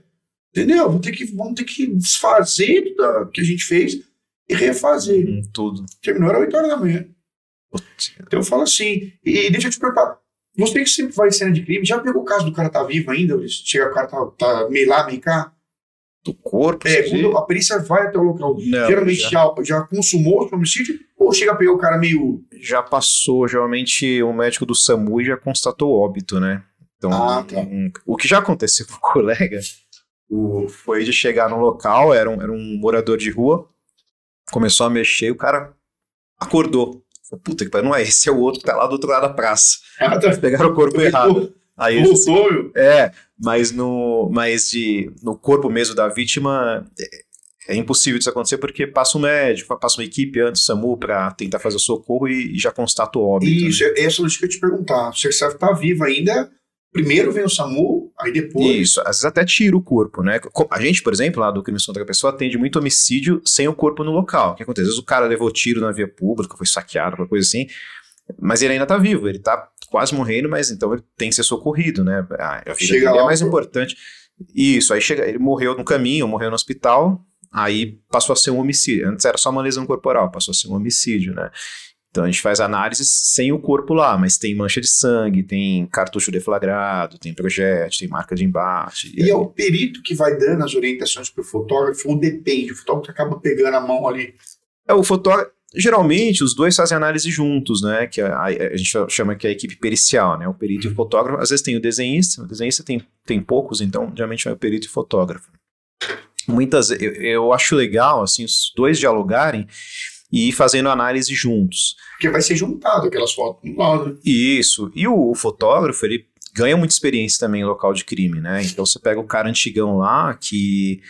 Pô, na minha equipe lá tem a, a Fátima, por exemplo, fotógrafa antiga. O pessoal, quando eu entregar, fala: ó, o que ela falar, você vai na dela, que ela tem um tirocínio, tirocínio muito bom, né? Ali. Então os dois. vão- A diferença é que o perito não vai fazer a foto e o fotógrafo vai fazer o laudo. Mas no local, os dois estão em né? equipe ali para fazer a análise, né? Às vezes o fotógrafo ajuda a virar o corpo e tal. Então é importante sempre ter esse diálogo. Porque, meu, duas cabeças pensam melhor, né? Às vezes passou alguma coisa, você não. Quantas vezes passou alguma coisa que já tá indo embora, o fotógrafo, ó, você viu ali que tinha ali? Eu tirei, foi, putz, eu nem vi, cara, ainda bem que você viu e tal. O quê. E deixa eu perguntar, já pegou o caso, você chegar e falar que o lugar estava complicado para chegar, população, é, caos. Já de, de comunidade virada, assim. É, Você já. chegar- Por que, que eu já. pergunto isso para você? Porque uma vez eu estava conversando com um perito, eu não sei se foi o Danilo ou quem que foi, e, o... e eu perguntei, vocês vão de colete, sempre... Essa parte, os caras falaram, meu, sempre ligeiro, sempre... Uhum. Porque às vezes você chega e vira o caos do nada. Já Sim. chegou nessa situação, já? Já. É, você vê, lá o Crimes contra a Pessoa é uma equipe essencialmente operacional, né? No- Nossa equipe não tem a parte de laboratório. O que a gente coleta para mandar para o laboratório, a gente manda para outros núcleos, né? E o pessoal vai tudo de colete tático, modular, às vezes de arma longa, dependendo para onde a gente vai. É, A gente, pra quem é de fora, é tudo polícia, né? O cara não vai ter, ah, entra ali, eu preciso. exato, é, É tudo polícia, tá com cintura e E outra, a gente está deslocando uma viatura ali caracterizada, né? E a gente desloca muito. Por exemplo, lá funciona assim: cada plantão é, ficam dois peritos, dois fotógrafos. É, Tá. ou, ou seja, duas equipes. Uma está responsável pela, no caso, cidade de São Paulo, zona leste e norte inteira, o outro que zona sul, caramba. caramba, sul, oeste e centro inteira. É, mai- é maior que várias cidades juntas, né, inclusive. Então você desloca muito. Muitas vezes a gente pega crime na rua, né? Às vezes a gente dá cana de, de Flagrante, flagrante, é, né, a flagrante. população chama tal e, e acontece. Semana Bota a passada, mãozinha, né? exatamente. Semana passada dei uma, a gente prendeu dois caras. né? Droga. Não, estavam roubando o Uber, estavam os caras estavam com três oitão lá roubando Uber na marginal. Você ganhou o quê? No olho, percebeu, falou, É, já tava muvuca ali, né? E aí. Então acontece muito. Às vezes cara batendo em mulher, roubando. Então, todo mundo lá na equipe, todo mundo tem cana dada, né? É, teve, eu- Acontece, teve, né? teve uma situação traumática, eu tava com o Thiago, teve um cara que o cara tava dando uns tapas na menina, a gente foi lá. Uhum. Ele chegou daquele jeito, né, meu? Então eles estavam, cara, meu, você tá louco, papá? O que aconteceu? A menina começou, pegou o celular, não precisa fazer isso, papá, não sei o quê. E eu falei, cara, é é o, é o poste mijando no cachorro. Uhum, uhum. A menina tava apanhando E vai defender, né? o e defendendo, cara. não, a gente só tava discutindo. Eu falei, meu, porra, discutir desse jeito aí. É quase uma, uma síndrome de Estocolmo, né? Praticamente, é, né? cara, eu falei, porra. Pô, quantas vezes que eu vou fazer local de, de violência doméstica, que às vezes o cara arrebentou a mina ali, mas não, não, matou. E a gente chega no local, ela tá dormindo com o cara já. O cara já saiu, tá dormindo com ela. Não, não precisa mais. Não, não é, não precisa mais. Cara. Você já abriu o. PO, agora virou um, um- um processo É, público ali, né? Um inquérito. Pô, não precisa mais. Então vai lá. Então, Faz é, o perguntou na sexta-feira, na segunda-feira, tá indo ela e o cara, vamos os dois na delegacia, exatamente, pegar os documentos Uhum. e falar que quer tirar a E queixa. já tá cheio de amores ali já. Cara, eu achei Então- aquilo um absurdo. Porque assim, ô, Ulisses, teve casos que eu peguei que a gente falava assim daquela. do tipo da vítima, que é aquela vítima refém de uma circunstância, numa condição de vulnerabilidade, Uhum. de hipossuficiência muito grande. Já aconteceu da gente chegar da mulher que a gente. Eu fui falar com ela, cara. Eu falei assim, pô, mas peraí, é a terceira vez que você apanha. Por que você não sai fora? Ela falou assim: não sei ler, não sei escrever, não tenho dinheiro para passagem, Não, não, conheço família. ninguém aqui, não tenho família. Uhum. Tem, tem bastante. Aí eu olhei e falei, putz, cara, que, Foda, né, meu? É, complexo, não é tão simples Mas tem umas pensa, também né? que, cara, que eu tô falando, não julgo, Sim, claro. sabe? No sentido assim, eu respeito. Acho que na polícia a gente aprende muito esse, Uhum. esse lance da empatia. Mas já tem, a gente brincava com a mulher de malandro. Porra, a menina gostava do cara que fazia mal pra caramba pra Uhum. ela. E às vezes ela falava assim: você deve ter pecado assim, cara. Não, mas a culpa não é dele. A culpa é da bebida. Tá. Da droga. É, Ele não- mesmo é um anjo. Ele tava nervoso nesse dia, mas. É. É, tem os dois, né? Tem a mulher realmente que tá ali refém da situação, né? Como você falou, não tem família, não tem como sustentar. E aí fica com esse. fica como refém ali. E tem também esse tipo de. Infelizmente, tem ali a. a- E, e- dentro desse contexto, o perito, quando vai no local, ele acaba dialogando com quem está em volta para Dialoga. tentar captar. Ó, já aconteceu. Sim, sim. Você não, não- você não vai fazer a investigação, mas você, o que às vezes está tá berra, vamos dizer, tá berrando ali, você, você levanta, né?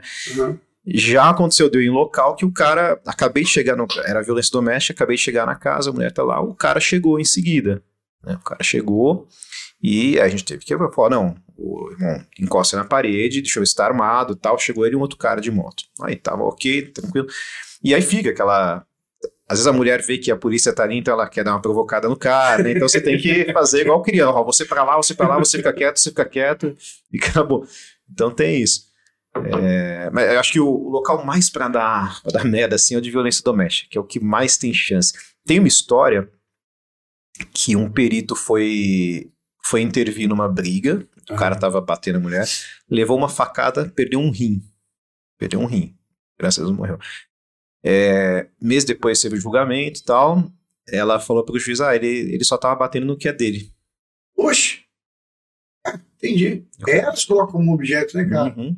Ah, ele não tinha que, nada que intervir porque ele tava batendo no que é dele. É o que você falou aí, você vai fazer. Ah, não, então. Não. E eu queria falar pra você, nesse caso aí, que eu tava com, acho que eu tava com o Thiago, a menina queria filmar a gente. Uhum. Aí você fala, cara, e, e aproveitando esse lance que você me contou da facada, Ulisses, ah, eu tive aulas, por exemplo, de falar manual da SWAT, que faca a 7 metros é pior que arma. Do ponto de vista da perícia, o pessoal fala assim, ah, eu preferia tomar um tiro do que tomar uma facada. Faz sentido isso? Na numa opinião, ainda que seja mais genérica sobre esse fato. Eu acho que não, porque depende. Meu, às vezes fronteiriça, depende se pegar na região mole, Depende, mas né? Mas se, se a- munição pegou, a gente tá falando, pegou numa. numa, numa abri, danificou ali uma. lesionou uma artéria aorta, uma femoral. Pegou na cabeça, um tiro só vai te matar, né? Às vezes a faca você tem chance de levar ali três, quatro facadas e ainda conseguir tiver alguma noção de defesa pessoal. Mas o ideal é, é não levar nem facada nem tiro, né? Mas Não é nada. eu, eu não escolheria nenhum, eu preferia, né? Mas, é- mas faca é complicado. Faca, mesmo o cara estando com a arma. Tem a regra do Cooper, né? Que é- são sete, pa- sete Sete metros. metros, né? é, sete metros e tal. Vi história que o cara tava com uma taça de vinho no bolso, e aí a taça quebrou e cortou lá. Isso aí pode acontecer. Cortou femoral. É, Tem até história em casamento do. Eu não fiz local, mas é, me, me, me, me contaram. O cara tava no casamento, aí colocou a taça de champanhe no bolso para tirar uma foto com os amigos. Escorregou lá, lá o que aconteceu, quebrou e cortou a femoral. Femoral ali é. Poucos minutos ali, o cara vai sangrar e vai ter uma hemorragia massiva, né? Se não tiver um toniquete ali, ninguém com tonique para aplicar um toniquete. Eu vi uma ocorrência essa semana, um vídeo essa semana, acho que foi ontem, de um policial. Você chegou a ver, tomou um tiro aqui, é, tomou um tiro na, na parte próxima da femoral e no braço. E os policiais que atenderam ele tinham um curso de APH. Hum. e salvaram. E os caras falaram assim: olha, se não fosse o curso de APH, se não fosse o torniquete na região da perna, ele iria a óbito antes de chegar na. É importante. Hoje, no meu colete, eu carrego um toniquete e eu, eu levo sempre na viatura mais uma mochilinha de, de APH. Eu levo saiu mais uma um. ocorrência, Ulisses? Você dentro no- num local e aí saiu uma outra ocorrência ali. Já, já saiu, já, já deu muita mãozinha também de, de primeiro socorro. De, Eu pergunto, o que já aconteceu na delegacia? Um casal discutindo, dois caras discutindo, um deu um soco na cara do outro lá dentro. Já, Aí eu falei assim: nossa, não tinha flagrante, porque o escrivão, o terror do escrivão era o flagrante. é o né, flagrante. Então, assim, tava de boa, os caras estavam só discutindo, era só um Uhum. boletim de ameaça. Aí um deu um socão na cara do outro, o polícia falou pra mim: não, Agora fodeu. agora é flagrante. Agora é flagrante. Não era, agora é. Uhum. Eu que merda, cara. Ah, já, cara. Por isso o ideal é você não deixar chegar na. Você, vamos dizer assim, cortar o mal pela raiz, né? Não deixar a coisa escalar. Certamente. Então, por exemplo, no caso de, de, violência doméstica, começou, mas você já chega, você pra lá, você pra lá e acabou. Enquanto eu tiver aqui, vocês não vão discutir. Não, mas, não, cala a boca, fica quieto. Porque assim a coisa não, não evolui, né? É. Deixou escalar, chega uma hora que sai do controle, né? Você não, aí vai ter que usar força, porque você não consegue mais só a voz de comando, não, não, é mais suficiente, né? É, porque. E já pegou alguma situação, Liz, né, no dia a dia, como policial? Porque a gente fala assim, ah, o perito, tudo. Mas eu, eu sempre falo para todos os alunos que tem aqui, eu falo, acho que o Estado de São Paulo é o que mais tem carreiras. Uhum. São 13 carreiras, né? Então, assim, mas independente da carreira, é policial civil, é né? Policial civil. policial. Você já pegou alguma situação corriqueira? No, paisana, digamos assim? Já. A primeira. O pessoal fala que eu sou azarado, né? Não, mas eu não sei se é azar ou se você vibra tanto, porque eu gosto dessa parte, né? Operacional. Então, não sei se você vibra tanto que meio que o universo. Ah, então tosse, quer? Então tosse. Eu acho que. Mas eu tinha. Foi o último dia da Cadepol tinha saído do exercício de gerenciamento de crises e fomos lá na, no Shopping Eldorado ali, né, em São Paulo, para tomar alguma coisa, o pessoal da sala. Acabamos tal, voltamos. Eu tô voltando, tinha um cara batendo numa. batendo. loucão de droga, batendo numa cadeirante, num cadeirante e numa mulher. Oh. Arrebentou um carro e tal. E aí você acabou de sair da cara, você quer mostrar ser bom, vamos lá, né? aí não tinha nem arma, não tinha funcionado, não tinha porra nenhuma. Aí fui lá, joguei no chão, imobilizei e tal. E aí depois que eu falei, puta que pariu, será que vai dar pista isso? Na cara de pau, o pessoal bota com medo, né? Puta que é. pariu, agora... Ah, mas aí deu certo, depois passou a PM, deu apoio, algemou, eu não tinha algema, não tinha nada, né? Foi na mão mesmo, na mão mesmo. Então acontece. Mas já, eu já tenho uma, eu tenho umas quatro, cinco canas aí de flagrante, né? Então, acontece, o pessoal às vezes fala, pô, é, vou prestar perito, mas eu não quero arma, não quero nada. Eu falei, cara, então não presta, vai trabalhar no, no IPEM, no é, tudo bem, você pode ficar interno. Tem, tem, tem, um perfil para. O legal da polícia é isso, né? Acho que tem perfil para todo. Tem vaga para todo tipo de perfil. Que com um perito, ele tem como ficar mais interno. Tem, tem. Tu ficar em laboratório, tá. laboratório. Às vezes não quando ele sai da Cadepol, mas ele consegue depois permutar para ficar interno. Às vezes até administra, parte administrativa também consegue. Mas assim, eu acho que você tem que estar minimamente preparado para para eventualmente precisar entrar em ação, né, se for necessário. É menos provável se estiver interno, né, mas quem tá na você rua... falou, quem tá na rua, né, cara? cara quem Tem tá uma na perita rua... aqui em São José, na Jacareí, a Tainene Pessotti. Perita antiga aqui de São José, ela trabalhava com o Paulo, que é fotógrafo lá, um amigo nosso, e ela já contou que, assim, que teve épocas que tinha gente que queria para ficar no laboratório, e tinha gente que não queria mais nem a pau para laboratório. Entendeu? Às vezes, cara, é muito perfil da uhum. pessoa. É ela o caso, eu não quero ir para laboratório. É o meu caso, eu para laboratório do. É, e ela falou, mas tem gente que, que cara, você tirar o cara do laboratório, vai matar o cara, é, vai ficar inútil ali, né? Mas, mas, eu acho que em toda, todos os setores da polícia, né? Você é. vê, tem investigador que prefere ficar interno, é, na parte de inteligência, tem escrivão que prefere ficar lá, tem escrivão que já gosta de, de vez em quando, sair na rua tal, delegados. O legal da polícia é isso, né? Tem lugar para todo mundo. Exatamente. Mas, mas eu acho que o importante é, independente de onde estiver, você lembrar que você é policial. Você não é um técnico do, do, do Inmetro ali, você é policial. Você se recorda as formações para perito que precisa, Ulisses? Os cursos. É. Porque isso é uma coisa que a galera faz pra caramba. Ah, é o que e mais tem, né? Você já deve ter pessoal prestado outros concursos de perito. As áreas mais comuns, eu quero dizer assim, não precisa ser com exatidão digital. É, as, ó, aqui em São Paulo, bom, na maioria dos lugares, as engenharias, né? As engenharias. engenharias tá. os, as graduações, geralmente bacharelados, graduações, né? Química, física, biologia e matemática. Uhum Odontologia também, bastante aceito, medicina. Agora entrou direito, eu creio que vai ser uma tendência direito todos os estados começarem a, a permitir. Fisioterapia, enfermagem, contabil, a parte informática, né? Contabilidade também, uhum. interessante. Uhum. Às vezes o pessoal, vez pouca gente sabe, né? Pô, o contador pode ser, pode ser perito? Pode, pode. Inclusive tem um núcleo de contabilidade forense que eu não faço a mínima ideia de como, como se faz contabilidade forense. Mas o pessoal lá é bom, o pessoal faz. É, é... Pensa nesses casos aí. A gente conhece muito o caso do Lava Jato, né? Uhum. Ah, mas ainda independente do caso do Lava Jato, casos mais peculiares. É, tem casos estaduais, né? Que, estaduais beleza, que... federal, mas. E os caras, os caras fazem, às vezes, um, dois casos no mês, mas é aquele caso que os caras têm que analisar aqueles livros contábil. Livro, caixa. Nossa. Fica o mês inteiro os negócios grandão, assim. Então, é. faz um trabalho bem legal. Os caras cara vão de terninho e tal. Nos, às vezes vão lá no local, na empresa, recolher, fazer apreensão. Bem legal. Que eu falo, eu já peguei inquérito de quatro, seis volumes. Mas o cara falou que inquérito que mexe com contabilidade, ele falou, às vezes o inquérito é uma sala. É, muita coisa. Porra, ele falou, é, cara, é, é coisa pra dar com pau, extrato pra caramba. Exatamente. Às vezes tem coisa em inglês ali, um monte de coisa. Falei, caramba. Coisa maquiada, né? Os livros lá adulterado e tal. Exato. Então, tem que ser bem atento. Ulisses, e os livros? Você falou, esse, você, tava, você comentou que você também é escritor. Os livros foram publicados antes da polícia ou depois, durante? Eu tenho um antes da polícia, na época que eu trabalhava em laboratório. E aí os da área policial foram depois, né? Legal. É, o principal é o chama Balística Aplicada ao Tiro de Precisão, que foi o primeiro livro em português dedicado inteiramente ao tiro de precisão, um rifle, né? Rifle. Então lá eu, eu é, descrevo os rifles, as lunetas, o que tem no mercado nacional e mostra ali o beabá da balística de precisão, né? Que Uhum. fator, o tipo de projétil, o que, que vai desviar o projétil, de que forma, como fazer o cálculo, ajustá-lo, aquela cena que a gente vê de filme do sniper lá, ajustando luna, como fazer aquilo, né? Que aquilo é tudo calculado, né? Então é, esse é o. Esse livro que a pessoa encontra onde se quiser comprar esse livro aí hoje? Tá no Clube de Autores, Clube de Autores, a pessoa Isso. acessa lá no Google Clube de Autores. Clube de Autores, joga lá a balística aplicada ao tiro de precisão, vai sair lá. Ou quem quiser, pode pedir no Instagram também, quem quiser É, já chamar passa o lá. Instagram pra eles aí também. É arroba Ulisses C. Ou jogar lá Ulisses Condomite também. Tá. Ah, Aí chama lá no inbox lá, se quiser pedir direto, a gente Dá já- também. a gente consegue Legal. também. O filme lá, aquele filme do Sniper americano lá, eu sei que olhando do ponto de vista que é uma coisa é a gente assistir. Uhum. Outra coisa é quem entende. Aquilo lá é. Aqueles tiros lá, quilômetros de distância. É, ele tem um certo exagero, né? Uma romantização e tal.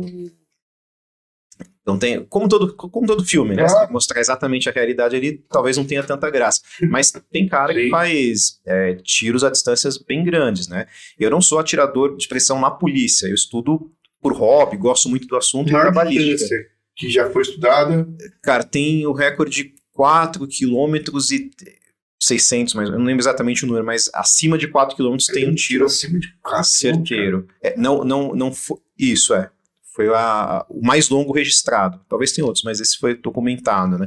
Mas assim, é um tiro que talvez uma segunda tentativa não desse tão certo. Deu né? aquela vez lá. Deu. Porque 4 quilômetros, você não tem nem como fazer a aferição ali de vento. Você- Você tá aqui, como é que você vai saber qual o regime de vento daqui 2, 3 quilômetros? O vento pode variar, né? Dependendo do relevo e tal. Então você. Um tiro seguro. Que eu digo assim, estatisticamente. Uhum. É, depende do calibre, né? Mas você pegar um calibre, um 308 Winchester, ali 500, 600 metros, é bem Aquele caso do Rio de Janeiro lá, lembra? que o- do Rio de Janeiro.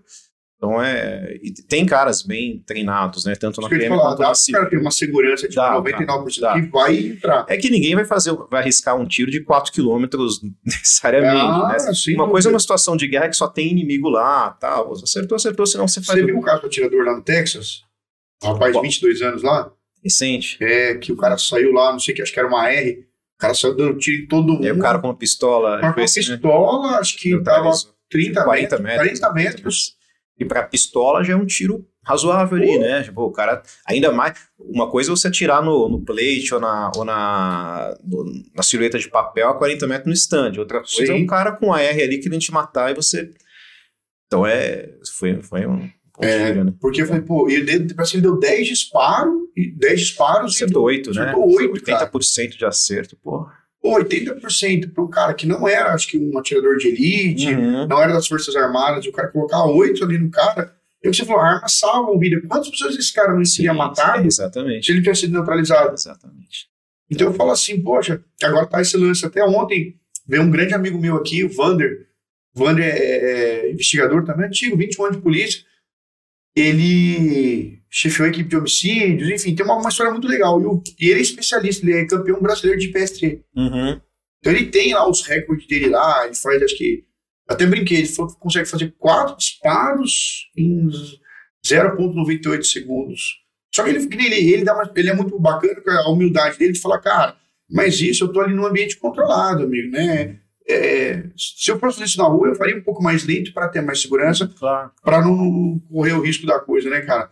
Então eu falo, é, o tipo da coisa que a galera que tá entrando, que tá fazendo concurso, acha que, ah, vou botar arma na cintura, vou resolver um problema. Não, não é A mágico. gente tá, tá arrumando um problema, né, cara? É, não é a varinha mágica, eles têm que treinar, né? Se se quer andar armado. Eu acho que duas coisas. Primeiro, quer andar armado, a primeira coisa é, esteja disposto a usar a arma. É, eu, tenho, eu tenho colegas, ah, que trabalha tem laboratório. Sim. Eu, eu não teria coragem de tirar. Falei, então você faz bem de não andar armado. Você faz bem. Se você não tem coragem, não anda armado. Uhum. E a segunda é treinar, né? Você, claro que ninguém acerta 100%, mas treina o máximo que der para você ser eficiente com aquele instrumento, né? Senão ele vai, pode ser usado contra você, inclusive, né? Claro. Agora, eu sou super a favor, assim, do cara dar armado, desde que ele treine, tem responsabilidade.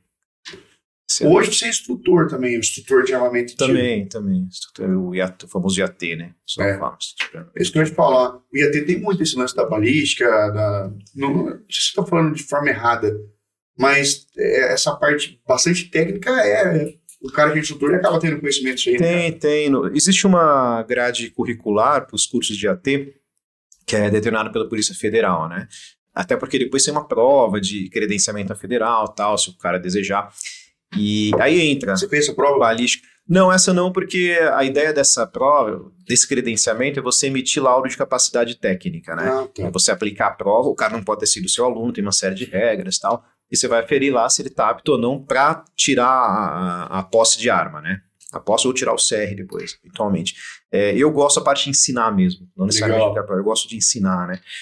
É, mas tem toda uma grade curricular lá que é, que é obrigatória. Então entra desde legislação de armas de fogo, é, montagem, desmontagem, a parte do tiro prático, balística, dentre outras disciplinas aí, né? É porque eu penso, muita gente acha que é só chegar lá e atirar, né, cara? Ah, eu vou lá no negócio, pô. Porra, é muito mais complexo, né, cara? É interessante, cara, qu- quando a gente faz o. Sempre dou curso de tiro, né? Que ele tal. E quando é aquele curso realmente para iniciante, o cara nunca tirou, você põe um alvo como se estivesse aqui na TV, o cara tá aqui no fim da mesa. Fala, não, você tá me tirando, né, pô? Você tá falando que eu não vou acertar? Vamos lá. E o cara vai e é, consegue errar aqui, né? Ele tá vendo, agora vamos fazer direitinho. Ah, legal, eu vejo que tem técnica. Não é igual o filme, né? O cara pega, pá, sai acertando na cabeça de todo mundo. É que no filme o cara tira de lado. Atira a de lado. Teve uma. Putz, teve uma, uma ocorrência aqui em Jacareí, tinha, cara. Esse vídeo deve ter uns 30 anos ou mais. Que teve uma troca de tiro aqui no dente de Jacareí. Eu cheguei a puxar plantão, alguns plantões aqui. E, cara, aí engraçado que na troca de tiro, tem um policial que tá atrás, um golzinho, ele pega e faz assim, ele, ele meio que dá uns tiros. Ele, tipo. Sandra Bullock, né? É, ele vai, é. Os caras até que era tiro teleguiado, tá ligado? Ele dá um tiro meio que jogando tiro, cara. Os caras falam, pô, isso é uma técnica. Pô, esse vídeo É. pra cara de pau, os caras falando lá. Tinha um filme, né? Que a Sandra Bullock fazia isso, jogava É, lá. Mas isso aí é, é ficção. É, eu falei, porra, eu não sei. Na época o cara não, não tinha o filme como referência. Eu falei, ah, foi a partir daí que a coisa saiu, né, meu? É. Porra, mas é o que você falou. E, e automaticamente a gente fala, tudo isso aí acaba se conversando pro cara que quer seguir essa carreira policial, né, cara? Sim, sim, com E- certeza. então é o tipo da coisa que a gente fala assim, pô, o cara que vai entrar tem que saber. Uhum. que- eu falo muito para evitar a frustração, porque no meu caso, Liz, tem uma peculiaridade que o cara chega para mim e pergunta qual é o melhor cargo para ele. Uhum. E às vezes pode parecer bobeira, mas eu já vi muito caso do cara fazer para escrivão e é um cara totalmente operacional, um cara totalmente rua. Uhum. Que você fala, cara, esse cara, ele fez pro cargo errado. Uhum. O outro era investigador, mas adora o trabalho administrativo, ainda que, que nem a gente falou que o cara possa fazer duas funções, Sim. mas ainda assim você fala, cara, é, a chance do cara se frustrar numa carreira que ele não goste, Pode acontecer, né? É. o ideal acho que é o cara né, assistir podcast, ver ao máximo assim para tentar identificar, ver o que, com o que, que ele se identifica, né? Porque no fundo só ele mesmo sabe o que ele quer, né? Às vezes o cara, ah, eu quero. No fundo o cara sabe, né? Oh, Sim. quero ir mais pra rua, quero ir mais, ficar mais interno, quero ficar em laboratório, quero redigir é, BO. Ele sabe, né? sabe? É, Mas o ideal é isso, é, é ver ao máximo de é, assistir podcast, estudar, ver, ver ao máximo de o que cada, cara, cada carreira realmente faz, né? legal. E uma pergunta que o pessoal deve fazer para você direto também, que faz aqui pra gente, é quando é que vem o concurso para perito? Cara, esse isso aí todo, todo dia, todo dia. Putz, quem, quem, esse ano já não dá mais, né? Mas quem sabe ano que vem? Eu chutaria ano que vem, mas não tem nenhuma informação assim, né? Eu acho que ano que vem, chute total. chute total. Ano que vem faz 10 anos do último concurso, foi 2013. Sim.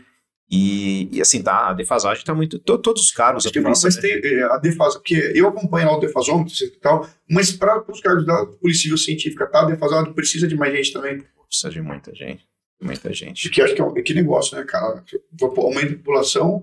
Já aconteceu uma vez de eu ligar pra um perito, cara. Eu lembro disso aí.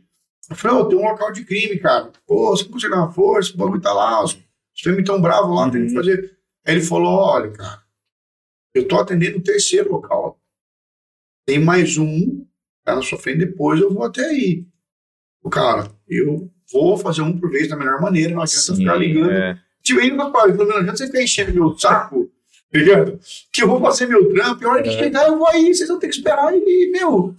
É, a gente, claro, a gente tenta ajudar os colegas, mas, por exemplo, já teve noite, numa noite, plantão de 12 horas, entra na- às 19 sai às 7 da manhã. Isso é legal, curiosidade. Quantos, quantos locais de crime, mano? Já teve noite que eu atendi 13. 13 locais? 13. Um deslocamento em São Paulo, até um certo horário. Depois de madrugada já não tem mais trânsito, mas até ali umas 11 horas da noite ainda tem trânsito. Eu atendi 13 locais. Não é o típico, né? O típico ali são 6 a 8 locais durante o plantão. Tem plantão que não tem nenhum? É, raro, mas tem. Mas a gente sempre vai com duas meias, né? Plantão, mas é, é difícil acontecer. Já peguei, mas é, é raro. Quando É porque tem, eu falo assim, porque eu falo, meu, pra, pra, no caso de delegacia, no plantão, cara, quando o cara faz cinco flagrantes, o cara já tá, é, esgota, né? Te já esgota. tá destruído. Esse raciocínio já começa. Isso que eu ia te falar, depois de 13 locais, É, você perde seu poder já de observação do local, né? do- do- de vestígios e tal, então fica complicado. É, mas é, essa pergunta faz, às vezes palestra, pô, acontece de atender mais de um local? Eu falei, pô, se fosse um local, todo plantão tava ótimo, né? tava dando grito de alegria. Mas em parte isso é porque tem pouca gente, né? uma média de tempo em local vai variar. Eu sei que varia conforme o crime, mas tem uma média? Tem, local simples, às vezes um suicídio simples, um corpo que você vai lá olhar, foi uma morte violenta, mas não, não, não teve crime na verdade, foi um acidente ali. Coisa de 15 minutos a gente faz. Agora, um local mais complexo, às vezes a gente chega a passar 3, 4, 5 horas no Em um local. local só. No local. E aí, enquanto isso, o que acontece? Você tá lá e tem outros locais caindo. E o pessoal espera ali, às vezes, às vezes fica o Datena lá na, na, Datena que você gosta aí na, na TV lá, pô, a perícia tá demorando, tem É, não cara fica causando não vivo, tem, cara. Não tem como você fazer. Você, você vai fazer o quê? Você vai abandonar o local, agora eu vou pra aquele, dane-se. Não dá, você tentar né, fazer o melhor. Sei lá no isso. meu camarada, daqui a pouco eu É, pra esse local aí. E uma vez você saiu, já era, né? Saiu já era, terminou, né? Você até pode pedir pra deixar preservado, mas Pega você já não mal, né, sabe. É, você fez um trampo incompleto, já não sabe se alguém vai entrar lá pisar. Você está lá sem terminar o trampo para depois ir pro próximo, né? Então, às vezes demora. E às vezes, às vezes até chega, pede desculpa. Às vezes a família tá brava. É, vocês demoraram. Você fala, Pô, desculpa, meu, eu peço desculpa, eu entendo, sei que vocês estão numa situação aí delicada, seu familiar tá morto. Mas realmente não tem equipe, a gente estava com outros locais. Assim como tem vocês aí, a família, tinha outras famílias precisando também. Então, tem É. que fazer, né? E na conversa o pessoal entende, né? Já aconteceu de chegar num local que tá, a comunidade também tá totalmente virado. Tava os PM lá preservando e os caras não souberam muito bem conversar, né? Novamente, não tô falando mal de PM, não. Não, não, super amigos, mas os caras são bravos tal, e não queria deixar entrar. A gente chegou, viatura, paramos. Aí os PM já estavam lá de arma longa, já pegando escudo. Pô, ali tá foda. Falei, calma aí, deixa eu conversar com os caras. Aí fui lá, ó. Boa noite, boa noite. É o seguinte, precisa entrar para liberar mais rápido para vocês tal. Sei que a gente demorou, a gente pede desculpa, esse papo todo, né? Não, mas o pessoal falou grosso com a gente ali. Falei, não, desculpa os colegas, eles também estão estressados de ficar esperando e tal, né? É, tudo bem, tranquilo, a gente entrar, a gente já libera o corpo rapidinho pra vocês. Ah, não, então, tranquilo. Então. Aí, apazigou. Né? Às vezes é saber conversar também É. com, a, a- O policial, né, tem, tem que ter esse traquejo. É o que você falou, é, às vezes é um. Dependendo, é, um, é um- uma faísca para dar uns, uma Exa- é, né, exato. Os ânimos estão alterados pra caramba. Exatamente. E, e deixa eu te perguntar, o, se querendo ou não, você sai da- da- de um plantão ali, cara. Eu falo, é, não sei se, se. Lógico, você tem, usa todos os EPIs, mas mesmo assim, o cheiro, o pessoal fala "Ah, o cheiro do morto. Pega isso, isso fixa no É, cara mesmo. o- Putz, saí de lá e não tava com cheiro. O que a gente fala, às vezes, o podrão, né? O, o podrão lá que está em avançado, tecnicamente em avançado estágio de decomposição, às vezes impregna um pouco na roupa. Aí é interessante. Perdeu você- a roupa. Não necessariamente perdeu, mas é interessante você ter outra no plantão pra você trocar, né? Você vai na base, toma um banho, troca e, e a outra você, você, se quiser manter, você lava depois, né? É, mas apesar que a gente tem, quando tá muito ruim, raramente eu uso, mas quando tá muito ruim eu ponho aquela roupa completa, branca, igual de filme, né? Macacão, aí você põe luva, põe a máscara, põe aquilo. O ruim é que assim, às vezes tá de colete, de arma, então assim, fica igual um robozinho, né? De, de posto, um boneco de posto. mas aquilo já dá uma prote... isola bem a roupa, né? Então, às vezes. Porque eu imagino que é arriscado pra caramba. Você deve entrar em lugar que tem É, mata, é, fechado, Sim, sim. casa no local. Meu, meu cara construiu uma casa aí, meu. Tem, tem. É, Pô, uma vez eu tive que andar, eu, eu não lembro onde que era, era perto de Barueri, agora eu não lembro, se- eu não lembro se era Carapicuíba, eu tava na equipe de Barueri na época, era, era umas 10 horas da noite, a gente andou umas, acho que uma hora e meia, quase duas no mato pra chegar numa múmia. uma hora e meia andando. Isso. Múmia mesmo, o cara mumificou, né, era, ele era magrinho, então tem um fenômeno cadáver chamado mumificação. Ah, tá. Você falou, chegando numa múmia, eu falei, cara, múmia mesmo, virou uma múmia, mumificou, né, então ah, virou uma múmia ali. E tava Quando numa você fala muticou no sentido literal da palavra, no sentido que. a, mu- a mumificação é, é, é, o- é um fenômeno, né? É, a gente chama que é o fenômeno conservativo, que o corpo não, não, não incha, não decompõe como o estado como é normal. Geralmente acontece quando a pessoa é bem magra, tem bem pouca gordura e está num ambiente seco e muito ventilado. Ah, tá. Eu perguntei Das porque eu achei que alguém tinha enrolado. não, não, não é, não é Coisa. aquela múmia de. É Ah. a múmia mesmo que fica ressequida, mas o corpo não decompõe. Como o corpo, como aquele que incha e tal, e depois só Fica quase que intacto ali. quase intacto. Ele só murcha igual como se uma uva passa ali, né? Então o cara ainda fica com feição tal, fica até melhor de ver as lesões, é, a, a- a mumificação, né? Então ele vira uma múmia, mas não é a. Ah, não, porque Não você é falou que. não, né? Eu achei que. Eu, Não é- Cara, eu já, vi, eu já ouvi tanta história de cada morte cabulosa os caras fizeram. Que você fala, cara, eu ficava. Minha professora de história e geografia, eu ficava lendo os livros lá. Aí tinha aqueles livros de tortura antigamente. Ah, é uma criatividade, né? Cara, você fala, caralho, meu, o cara ficou horas pensando pra fazer isso. Uhum. Pô, e os caras falam, daí- depois teve um filme lá do Dig Sol, lá, aqueles filmes lá, os caras esse tipo de bagulho já foi real. Já É, gente tem. fez. Você fala, cara, é, a, a maldade do ser humano é impressionante. A Impressionante. ponto de, às vezes, que você falou, pô, sempre vai ter uma história mais cabulosa. né? Uhum. Sempre você Sim. fala, puta, eu peguei uma. É, cara, tem, tem psicopata. Recentemente eu atendi um caso na. Faz umas semanas aí, a gente tá trabalhando nele, que o pessoal lá da DDM, do centro, que faz um trabalho excelente também. Um, ca- um cara que é, é mexicano, então como. Estavam pensando que ele era boliviano, mas na verdade é mexicano. Que matou a mulher. Foi um feminicídio, que ela foi encontrada morta em casa. Sa- Saiu em tudo que é canal. E o bebê, a bebê dela tava do lado, num bercinho lá. Então o cara esfaqueou ela, tal, voou, voou sangue ali por cima do bebê, no berço e tal. E depois o cara saiu e deixou lá a bebê pra, pra a, própria sorte, né? Então, pra morrer do lado do cadáver da mãe. Então o cara é um psicopata, né? O cara não tem sentimento nenhum ali. E então, mas, mas tem muito isso, né? Nós também a gente depara com muito cara que é. Até tem estudo que entre a população geral mundial, 1% é psicopata. É, perdão, 4% é psicopata, 1% mulheres, 3% homens. Entre a população é, de criminosos ou carcerária, os estudos indicam aí 25% mais ou menos de, Caramba, de incidência de psicopatia. É coisa pra caramba, um em cada quatro, né? É, eu, eu acho que estava falando sobre isso aí. Na época que eu fiz faculdade, acho que foi no terceiro ano, a gente tava, teve uma tribunal, simulado do júri, tribunal do júri, e aí tava defendendo a, a, a redução da, da maioridade penal. E nessa que tava defendendo, pegou o caso daquele menino do lado do Champinha, Uhum. para ser estudado. Aí verificou se faltou oxigenação durante a formação fetal dele, o que tornou ele assim um cara sem sentimento altruísta nenhum, um, um verdadeiro psicopata Sim, mesmo, sim. um cara que Tem ele próprio alegava, né, que se soltasse ele, ele ia matar Ele ia matar. É, tem. O o Champinha foi alvo de vários estudos, né? Teve uns que É. mostravam que ele viveu perto de um córrego, podia ter metais pesados também e tal. É, o fato é que é um cara que não tem recuperação mais, né? E aí tem a, como não tem prisão perpétua no Brasil, tem a gambiarra jurídica, né? Que você coloca ele como como Tá internado em- até hoje, né? é, incapaz de exercer inimputável e coloca ele num, num hospital numa prisão psiquiátrica e aí ele fica lá, né? É porque é muito louco, cara. Você, você fala assim, cumprimento de pena, 30 anos, agora alterou para 40. Pô, Uhum.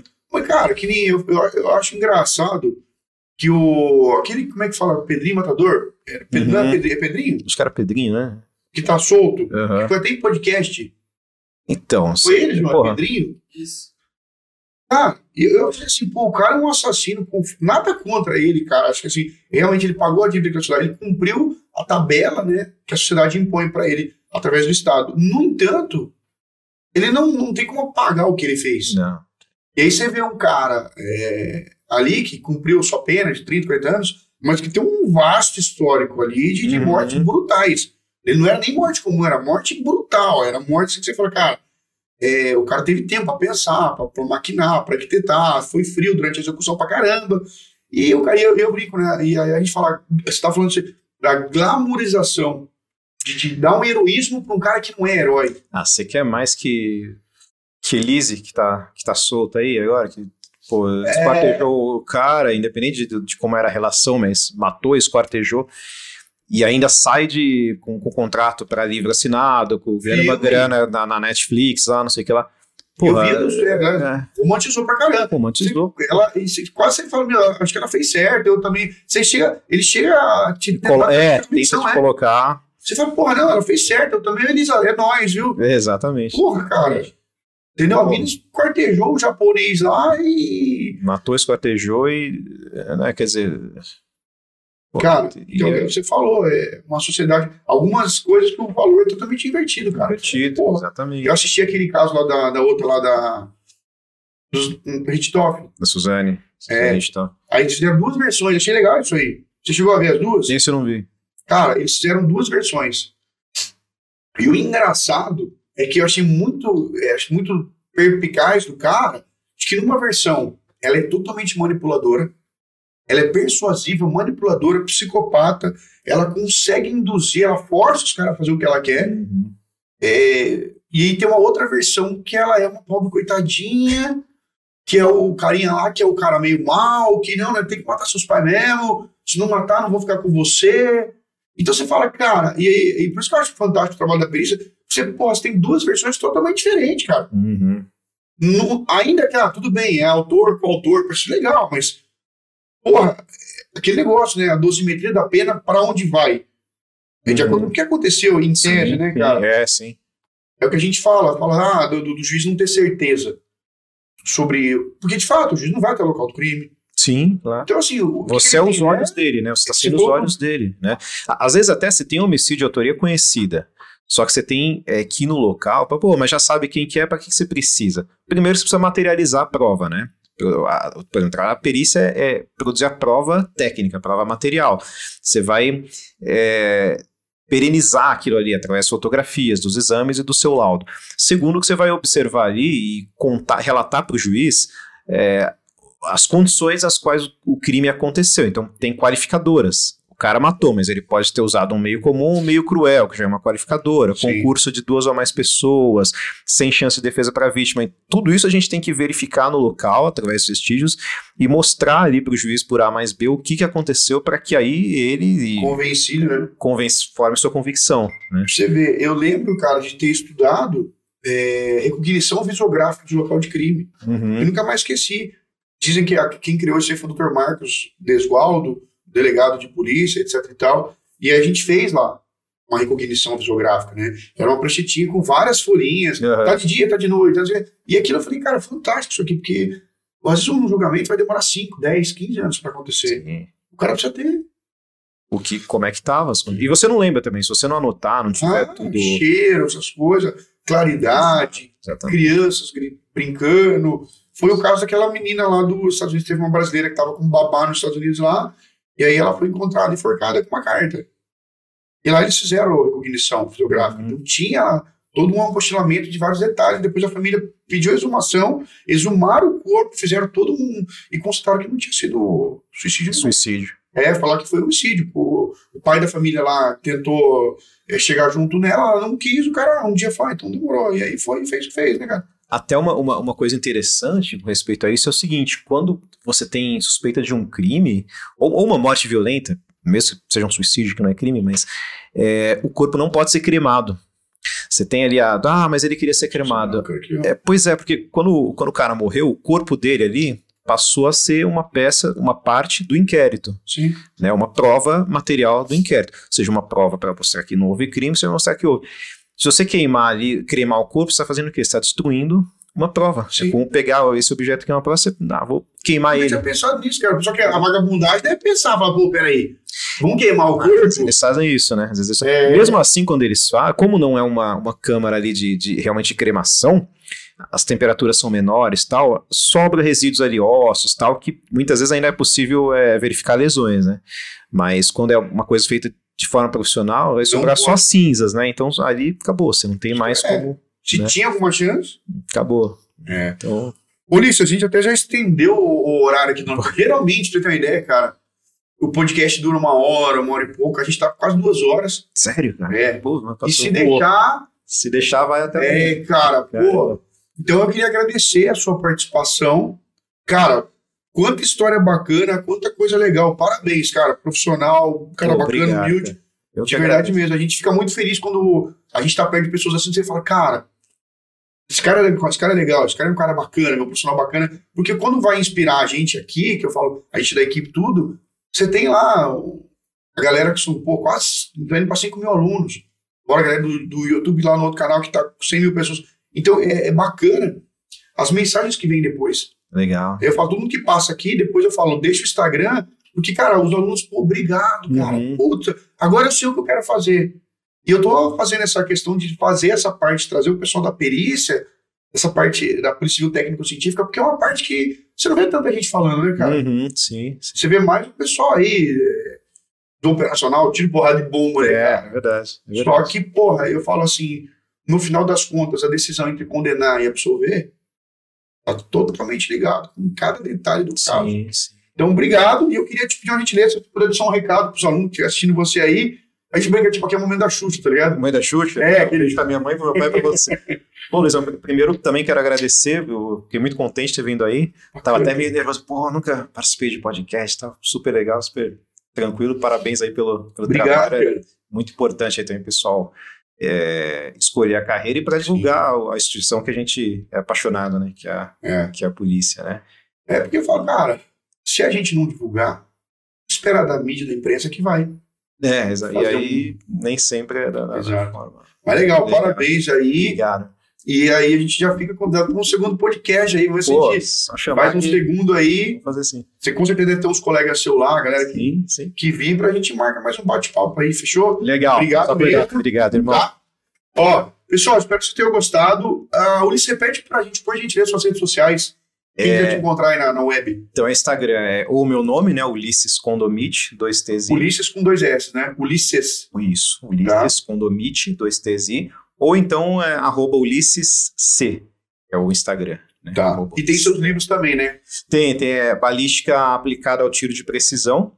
É, e tem também um de local de crime, que é o, o vestígios comportamentais, análise de vestígios comportamentais em local de crime. Os dois são no clube de autores. também. E se o cara quiser ter a instrução de armamento de tiro com você, tá Pode chamar lá no Instagram também, que a gente, a gente legal. conversa lá também. Pô, obrigado, parabéns Tá aí. bom? Obrigado. Pessoal, espero que vocês tenham gostado. Curtam, compartilhem, comentem. É para isso que a gente faz. É um trabalho que a gente coloca todo esforço. Eu, eu falo, é um trabalho gratuito nas redes, não é cobrado nada, para realmente ajudar vocês. A gente pede que vocês compartilhem, divulguem e façam um bom proveito tudo que a gente falou aqui, beleza? Pessoal, obrigado, um abraço a todos aí. Valeu!